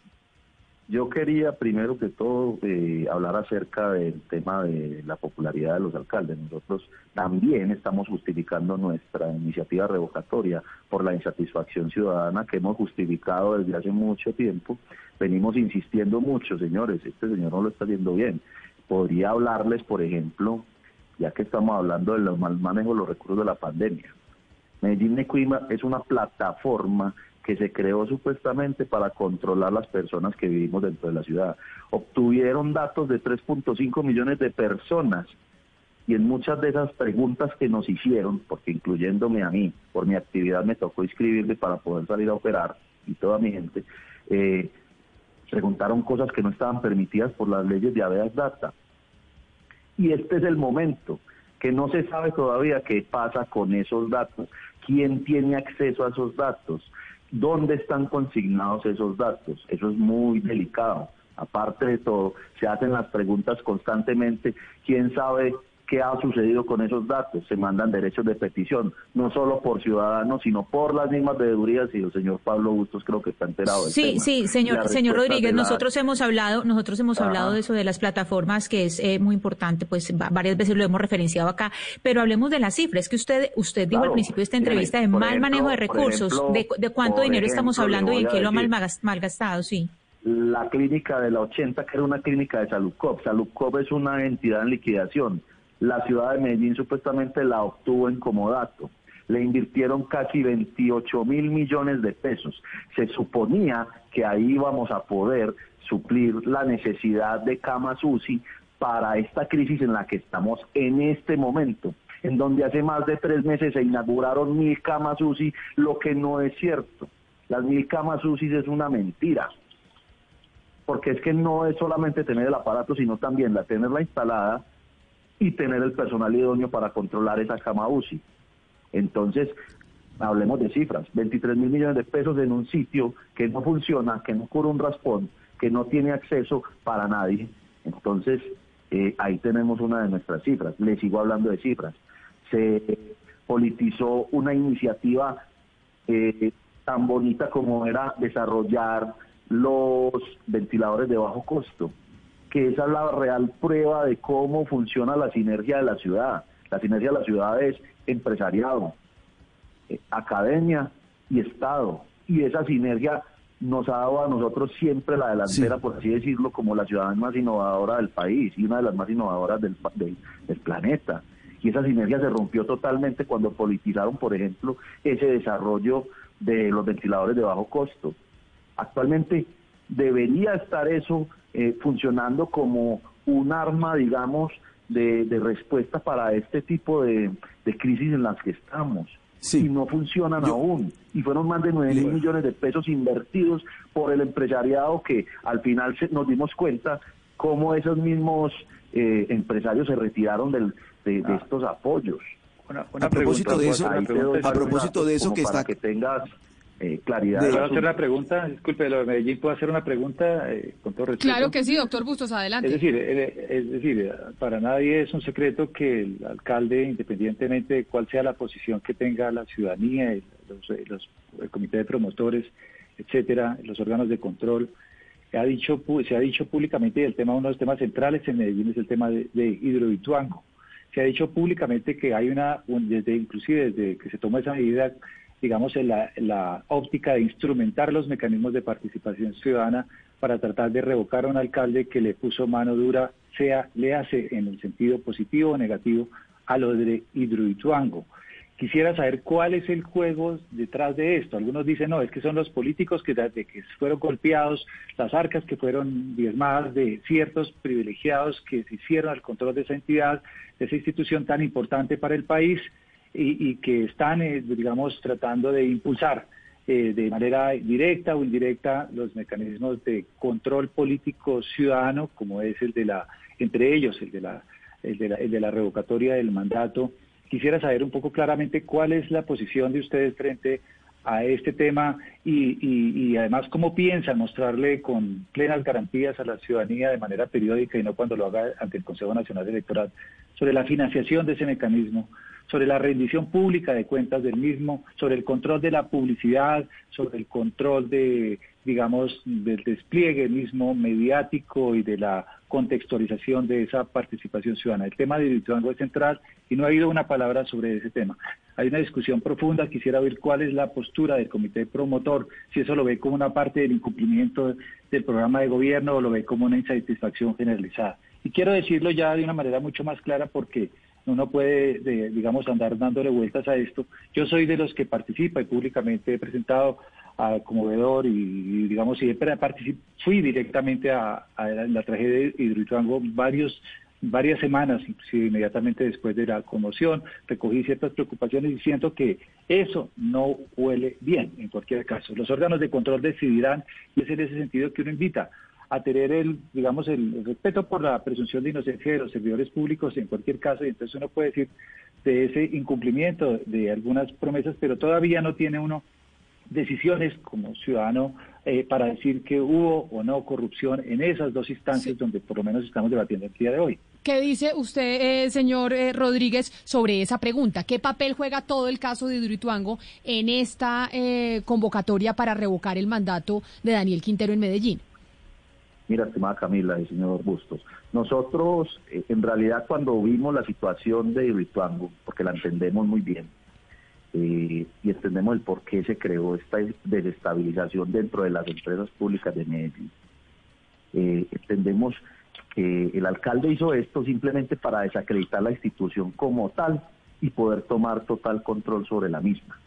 Y eso lo vimos cuando la misma junta directiva se desbarató a raíz de unas decisiones que tomó el alcalde sin tenerlos en cuenta. Entonces, el tema de Vituango. En el tema de Vituango vemos que hubo una crisis que le tocó al alcalde anterior, desde mi punto de vista la supo sortear muy bien, que también desde mi punto de vista no es culpable porque venía un problema anteriormente, pero fueron unas decisiones que se tomaron dentro de la misma. Y es tal que los mismos seguros ya estaban pagando por ese problema que hubo qué necesidad había de demandar a unos contratistas, que ni siquiera fue una demanda, sino que fue una concertación de posiciones, eh, si ni siquiera eso nos iba a beneficiar. Y es que esto lo tiene que tener muy claro la ciudadanía.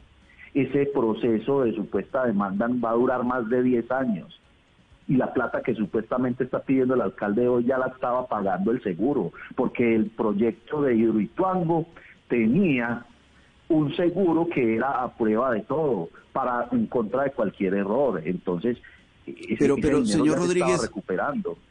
señor Rodríguez, pero mire, escuchándolo a usted, escuchándolo a usted y escuchando también al, al doctor Santamaría eh, sobre los argumentos que tienen para llevar a cabo esta revocatoria, tanto en el caso de la alcaldía de Bogotá como de Medellín, yo sí quisiera preguntarle al, al doctor Bustos, a propósito de la intervención que él tuvo ahora hace un momento con usted, ¿por qué este tipo de iniciativas, doctor Bustos, no llegan a feliz término? ¿Qué hace que la, figura de la revocatoria, que es una figura democrática, que es una figura legítima, que hace parte de nuestra Constitución Nacional, ¿por qué nunca llega o muy pocas veces llegan a feliz término, a pesar de que se, uno, se, se, cumplan con los requisitos? Por ejemplo, el no cumplimiento de un plan de gobierno, de un programa que se ofreció en una campaña. ¿Por qué cree usted que tiene la experiencia como presidente de la red de veedurías que este tipo de iniciativas, a pesar de las buenas intenciones que tengan, muchas de ellas alejadas de motivaciones políticas o politiqueras, no llegan a feliz término? ¿Qué es lo que ocurre?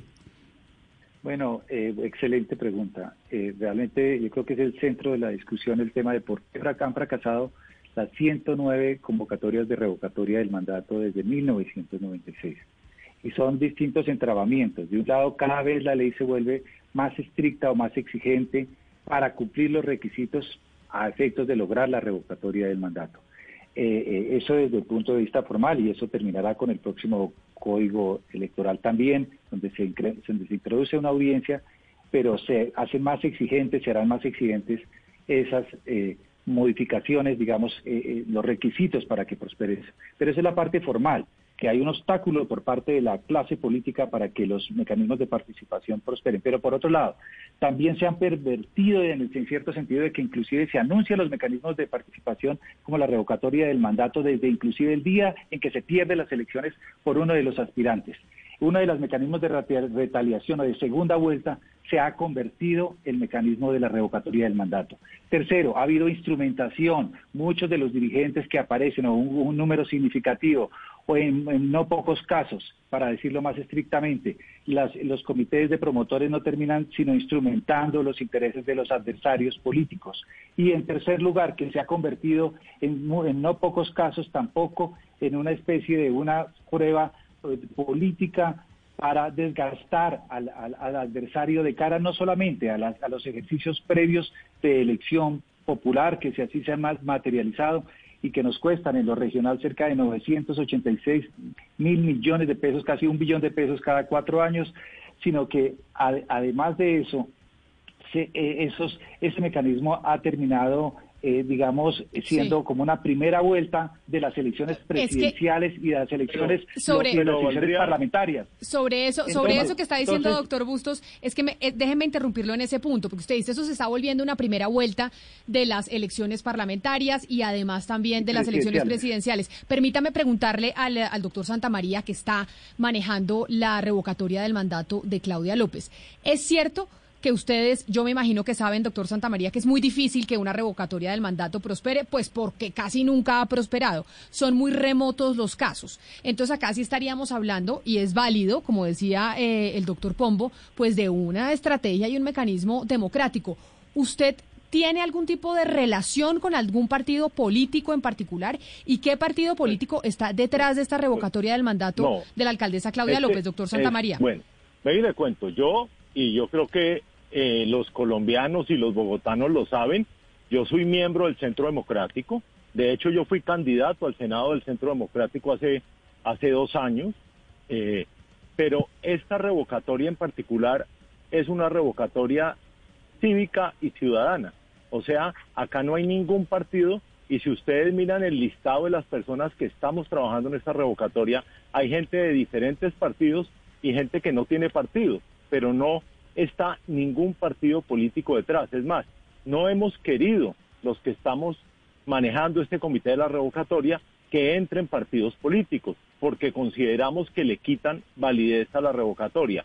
Adicionalmente me gustaría también comentar, y qué pena, que a mí no, pues no he tenido la oportunidad de decir como qué incumplimientos vemos nosotros, y me gustaría dar dos casos de incumplimientos en el plan de gobierno que no tienen que ver con la pandemia, porque es que yo entiendo que la pandemia ha podido generar algunos cambios en los procesos administrativos y de planeación y de planeamiento de, de las alcaldías.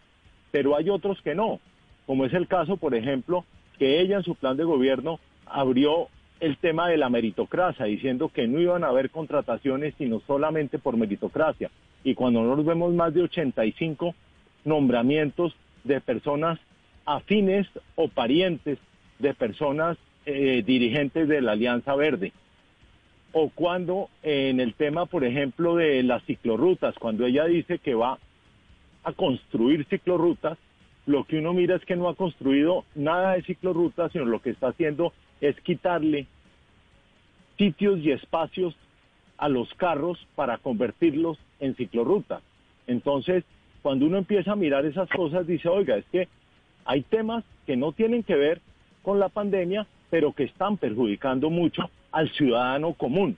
A mí, personalmente, y no solo, sino en Blue Radio hubo una discusión un día por la mañana sobre el tema que como yo era del Centro Democrático, de alguna manera entonces detrás estaba el Centro Democrático eh, ayudándome en la revocatoria. Y yo tengo la claridad y la tranquilidad de poderle decirle a la ciudadanía que este es un movimiento cívico y es un movimiento ciudadano que no tiene color político. Doctor Santa María, qué pena yo lo interrumpo ahí en ese punto, y es que aquí también cogieron ese como caballito de batalla, y es que a nosotros nos están apoyando políticos que este devolvió la segunda vuelta, y eso no es verdad. Nosotros somos un movimiento netamente ciudadano en donde hemos recibido a todos, a todos, a todo tipo de personas. En estos movimientos hemos recibido personas de todas las orillas ideológicas. Personalmente y desde el punto de vista de nuestra corporación y de nuestro pacto por Medellín, lo único que queremos es demostrar a la ciudadanía que lo que nos mueve es el amor por la ciudad. Esa discusión bizantina de que vinieron el Centro Democrático o el que sea a apoyarnos cuando eso no es cierto. Es pero, más, eso lo podemos ver. Eso pero eso no tendría, eso, eso no tendría nada de malo, no tendría nada de malo que el Centro Democrático estuviera detrás de la revocatoria de Claudia López y de Daniel Quintero. Y a eso vamos, Camila, porque es que dentro del mismo consejo podemos ver los máximos opositores de Daniel Quintero son el concejal Daniel Duque y el concejal Alfredo Ramos, de dos orillas totalmente distintas, pero que le están haciendo el seguimiento eh, contundente y que nos dan un insumo de trabajo tremendo a nosotros como, como movimiento de revocatoria. Pero si ellos cualquier día quieren venir a estas iniciativas, porque ellos son, también son ciudadanos, bienvenidos. Y si cualquier político como tal quiere hacerlo, bienvenido pero esto no es, impulsado por, ningún tipo de esto no es impulsado por ningún tipo de, política. Permítame le doy la palabra al doctor Bustos antes de darle la palabra al doctor Santa María. Doctor Bustos, ¿usted qué quiere decir algo sobre este tema político que decimos no tendría nada de malo? Es que es que a ver lo que pasa es que terminan siendo normalmente todos estos años ha sido una recurrente digamos eh, respuesta esa misma casi casi que cliché y es de que nosotros no pertenecemos a ningún, a ningún partido político, nosotros no estamos agenciando a ningún partido político, pero en el fondo es un poco, digamos, es vergonzante, porque en últimas eh, no se hace la política abierta, en los mecanismos de participación permiten que inclusive los partidos políticos lo hagan, que los movimientos políticos convoquen a una, pero no lo hacen precisamente porque resulta impresentable públicamente. Entonces la forma más presentable en términos generales ha sido que personas que ya dicen de sus, de sus filiaciones o, cercanías políticas se eh, articulen dentro de espacio. Perdón, no estoy diciendo usted, perdóneme, yo no estoy diciendo usted, déjeme terminar, de, señor, déjeme terminar, yo lo dejé hablar. Yo lo dejé hablar, yo le estoy diciendo, no está, está hablando en general. No se sienta aludido. No le dé pena, digamos, que, que, yo argumente mi propia del tema. Perdóneme, pero perdóneme, me va a dejar hablar, señor. No, venga, venga. Me va a dejar hablar, Déjeme, perdóneme, le digo algo, le, le digo algo muy Permítame, ya. Lo que pasa es que este tipo de, de, de revocatorias aparecen porque la gente está cansada de las deudas y lo más de lo mismo. porque las deudas denuncian y denuncian y denuncian y nada pasa. Entonces, ¿qué aparece? Aparecemos nosotros los mecanismos de participación que están, están consignados dentro de la Constitución, que son totalmente válidos y respetables para hacer valer nuestros derechos. Totalmente. Porque todos ponemos energía y fuerzas en las mayorías y ¿qué más pasa? no pasa nada. No avanza. Yo no estoy diciendo que ustedes. Gobernando. Perdóname, si escuchó mi intervención, yo no dije que usted, yo estoy diciendo que esa ha sido una de las tendencias que ha ocurrido y por eso la desconfianza ciudadana en el mecanismo de participación. La gente quiere que sean intereses, incumplimientos reales de programas de gobierno tan graves que ameriten cambiar a un alcalde y, no, y, le den la oportunidad también de gobernar o a un gobernador. Igual la insatisfacción generalizada, que puede ser una situación, digamos, mucho más abstracta, mucho más tuvieron un año, que permite tuvieron un año para demostrar que eran buenos. yo, perdóneme, perdóneme, yo no estoy juzgando, yo no puedo, la ley lo permite y es válido que se intente ese control político. Lo que estoy diciendo es que uno de los obstáculos serios que se ha presentado de cara a la ciudadanía y de desconfianza ese proceso, que es histórica, que está, que es demostrable politológicamente hablando, señor Bush. Claro, pero permítame. está diciendo todos son más de lo mismo. Yo lo mismo lo digo No, señor, no, señor.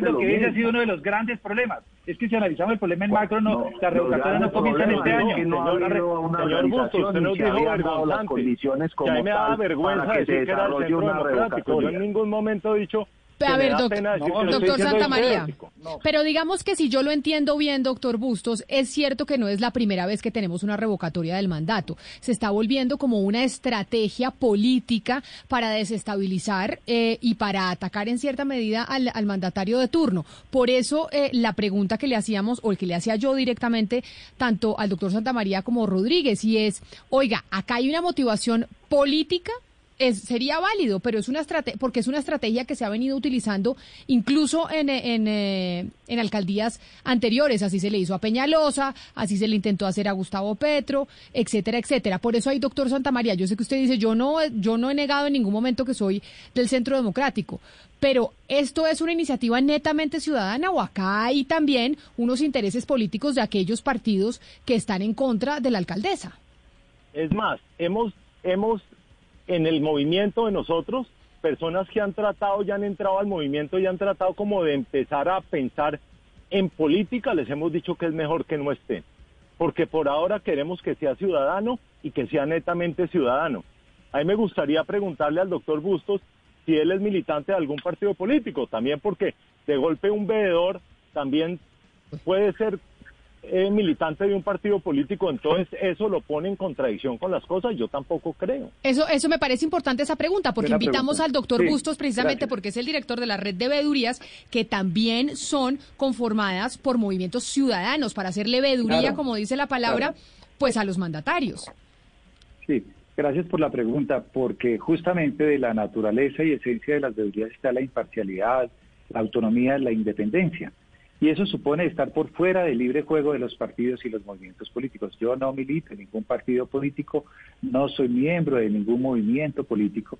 Y eso precisamente es lo que nos permite fungir como, como veedores. Ahora bien, los ciudadanos, los veedores somos ciudadanos y como tales, si queremos, digamos, militar o suscribir alguna propuesta, lo haremos de manera individual y personal, pero no de manera colectiva. Eso reñiría con los principios, digamos, eh, nodales, basales de la, del, control ciudadano que se encarga a las veedurías por vía del control social, que quiero decir, no es solamente los que promuevan, una, los promotores de, un, de, una revocatoria del mandato, sino de los ciudadanos en su totalidad y también de las administraciones locales.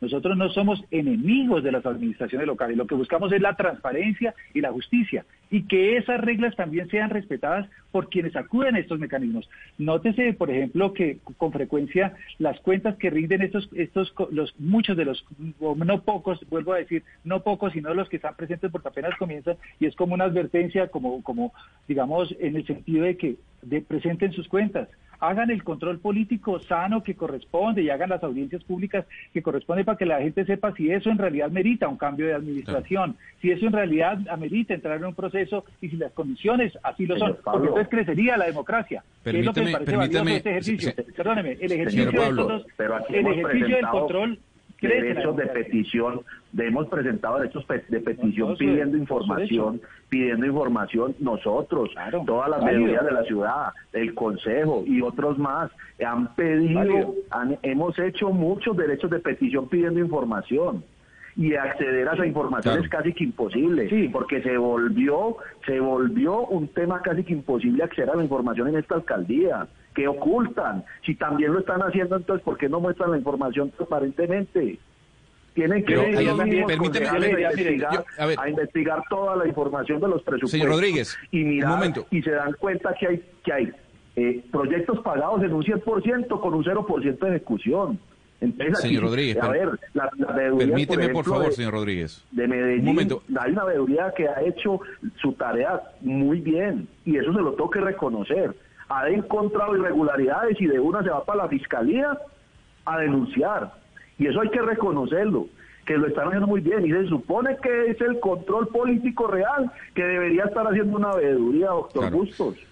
Claro, señor Rodríguez, permíteme, porque le tengo que hacer una consulta al señor Santamaría. Usted al principio de la conversación, usted de- dijo algo que me llamó la atención, es Claudia López eh, nos está quebrando. Eh, yo quisiera saber qué números sustentan esa afirmación. ¿Qué números tiene usted para decir que la alcaldesa de Bogotá los está quebrando a ustedes? No, lo que estoy diciendo es que la- nos está quebrando a los ciudadanos por cuenta de unas cuarentenas, de unas cuarentenas más planeadas, por cuenta de haber cerrado Bogotá por localidades que no tienen ningún sustento técnico, cerrar por localidades, eh, las, las localidades, y le voy a poner un ejercicio, el ejercicio de la cerrada, por ejemplo, de la localidad de Chapinero en agosto, cuando cerró Chapinero en agosto, Chapinero tiene 185 mil habitantes, ¿cierto? Pero a Chapinero van diariamente dos millones de personas que trabajan en Chapinero. Al cerrar Chapinero, entonces esa cantidad de gente no puede entrar a sus sitios de trabajo y generó un tema gravísimo. Ahorita lo que está pasando en Usaquén, con el Pero, cierre de Usaquén, los restaurantes que ya habíamos, los restaurantes, por ejemplo, que ya habíamos abierto y que hemos vuelto a comprar inventarios, que hemos vuelto a hacer una cantidad de cosas y que estábamos cumpliendo con todas las normas de bioseguridad, ¿cierto? Pero, señor No, Santamaría, yo cerró lo quiero interrumpir ahí porque usted, eh, eh, eh, no, es que usted está diciendo algo eh, que ahí no, no queda bien, bien, bien cierto y bien explicado. La pregunta es, ¿es Claudia López la culpable del incremento de los casos de coronavirus? No, señor, si fuera eso, pues habíamos encontrado la solución del coronavirus. No estoy diciendo Perfecto, eso, entonces, ponga en- atención en- a lo que estoy diciendo, qué No, lo- pena. lo- que estoy diciendo es que ella, ella no ha administrado bien el tema de la pandemia y por cuenta de mala administración de la pandemia en términos de cuarentena, de tener Bogotá la cuarentena más larga que ha tenido cualquier otra ciudad, estamos en una situación de quiebra muy fuerte. Si usted mira los datos de Colombia, del crecimiento, de la recuperación de Colombia, lo que se está demorando más en recuperarse del país es Bogotá. En Bogotá es donde hay más desempleo. Entonces, entonces son unos temas bastante graves porque a consideración de nosotros, que no es tema del plan de gobierno, ¿cierto? Y que no va a estar en el comité de revocatoria, no va a estar eso, pero consideramos que el manejo de la pandemia de Bogotá ha sido totalmente errado. Tengo una última pregunta para todos porque nos quedan muy poquitos minutos, de hecho nos quedan tres minutos eh, de programa. Y quisiera entonces, empiezo por usted, doctor Santamaría. Como nos explicaba el eh, veedor eh, Bustos, pues es muy difícil que prospere una revocatoria del mandato en Colombia y sobre todo en ciudades tan importantes como Bogotá y Medellín. Ustedes sabiendo eso, me imagino que son conscientes de que pues esto pues no va a llegar a ningún lado. Si tienen eso, si son conscientes de eso, entonces el objetivo de este proceso de revocatoria es cuál? Si se sabe que lo más probable es que no se vaya a llegar a, a, a finiquitar. Pues venga y le cuento, Camila. Yo creo que si uno mira un poco los números, Bogotá tuvo, ti- tiene 5 millones 800 mil personas que pueden votar, de las cuales votaron alrededor de 3 millones 200 mil personas. La señora alcaldesa tuvo un millón 108 mil votos. ¿Qué es lo que implica eso? Que hay más de 2 millones 200 mil personas que no votaron por ella y que yo pienso no están contentas con el con el proyecto político de ella y cómo está administrando ella la ciudad. Entonces yo sí considero que hoy en día la ciudad sí tiene la posibilidad de hacer la revocatoria y sacarla adelante. Y si yo estoy acá sentado y tengo un grupo de trabajo tratando de, de sacar adelante la revocatoria es porque consideramos que la vamos a sacar adelante y vamos a hacer un hito en Colombia, sacar la revocatoria del mandato de la alcaldesa de Bogotá, Claudia López. Y esa misma pregunta para usted, eh, señor Rodríguez. Y exactamente igual, si hay poca probabilidad de que se logre la revocatoria, ¿cuál es el objetivo de todo esto? ¿Qué es lo que quieren Mire, yo sí- lograr? Yo sí quiero dejarles muy claro, aquí en Medellín jamás en la historia de esta ciudad se se había iniciado un proceso de revocatoria contra un alcalde. Ser, yo digo que ser mal alcalde de Medellín es porque uno es muy malo haciendo lo que hace. Y no queremos ser tampoco el barro de la moral y decir que somos los que sabemos cómo se gobierna una ciudad. Nunca se habían dado todas las condiciones para que se adelantara un proceso de revocatoria dentro de Medellín. Puede que hayan habido otros procesos en todo el país. En realidad han habido 113 en, en 30 años de historia, en más de mil municipios que hay en el país. Entonces no han sido tantos los procesos de revocatoria. El que fue más exitoso fue el Boyacá, que se cumplió, y el segundo fue el de Petro, que lo interrumpió, que lo entorpeció con todas las eh, que se le ocurrieron. Pero acá en Medellín vamos a hacer lo imposible para que el proceso de revocatoria tenga todos sus frutos y llegue a buen término. Porque así como lo anunció estos días, que Medellín no le pertenece a los ciudadanos de Medellín, sino a él, porque eso hace un dictadorcillo. Decir que es que, ah, Medellín me pertenece a mí y a todo mi séquito de seguidores. Nosotros nos vamos a recargar, el pacto por Medellín se va a encargar de recuperar la ciudad para los medellinenses y las personas que viven aquí, que en realidad quieren a Medellín como tal porque eso es lo que nos mueve, eso es lo que nos tiene motivados a sacar esto adelante. Pues Así que, Camila, yo le garantizo que esto lo vamos a llevar a buen término. Pues así arranca políticamente este 2021 con dos iniciativas importantes de revocatoria del mandato de los alcaldes de Medellín y de Bogotá. Vamos a ver qué tan exitosos son. Usted, doctor Bustos, que tiene más experiencia, ¿cree que serán exitosas, y, le pregunto rápidamente, ¿cree que serán exitosas estas revocatorias del mandato como confían el doctor Santamaría y Rodríguez? El ejercicio de control político en sí mismo es exitoso y enriquece la democracia. Pero ya en la operatividad de los mecanismos propuestos y en la fundamentación que se ha planteado, me parece que eh, van a pasar por la misma suerte que han corrido la mayoría de los mecanismos de revocatoria del mandato de eh, y más pasado por el COVID, la segunda cepa y, la, y, y, el rebrote en el que estamos, yo creo que son circunstancias que conspiran contra los fundamentos de la petición y sobre todo los resultados. Son José Miguel Santamaría, vocero del comité que busca la revocatoria de Claudia López, el ingeniero Andrés Felipe Rodríguez, presidente de la Corporación Medellín Cuenta conmigo, y Pablo Bustos, presidente de la Red de Veedurías de Colombia. Hablando de entonces cómo arranca este 2021 con la intención de revocar el mandato de los dos alcaldes, Medellín y Bogotá. A ustedes gracias, a nuestros invitados por haber estado con nosotros, a ustedes por estar conectados y habernos escrito a través de Facebook Live, de Twitter, de nuestra línea de WhatsApp 301-764-4108. Los dejamos con nuestros compañeros de Meridiano Blue y mañana aquí nos encontramos nuevamente a las diez y media de la mañana. Colombia está al aire.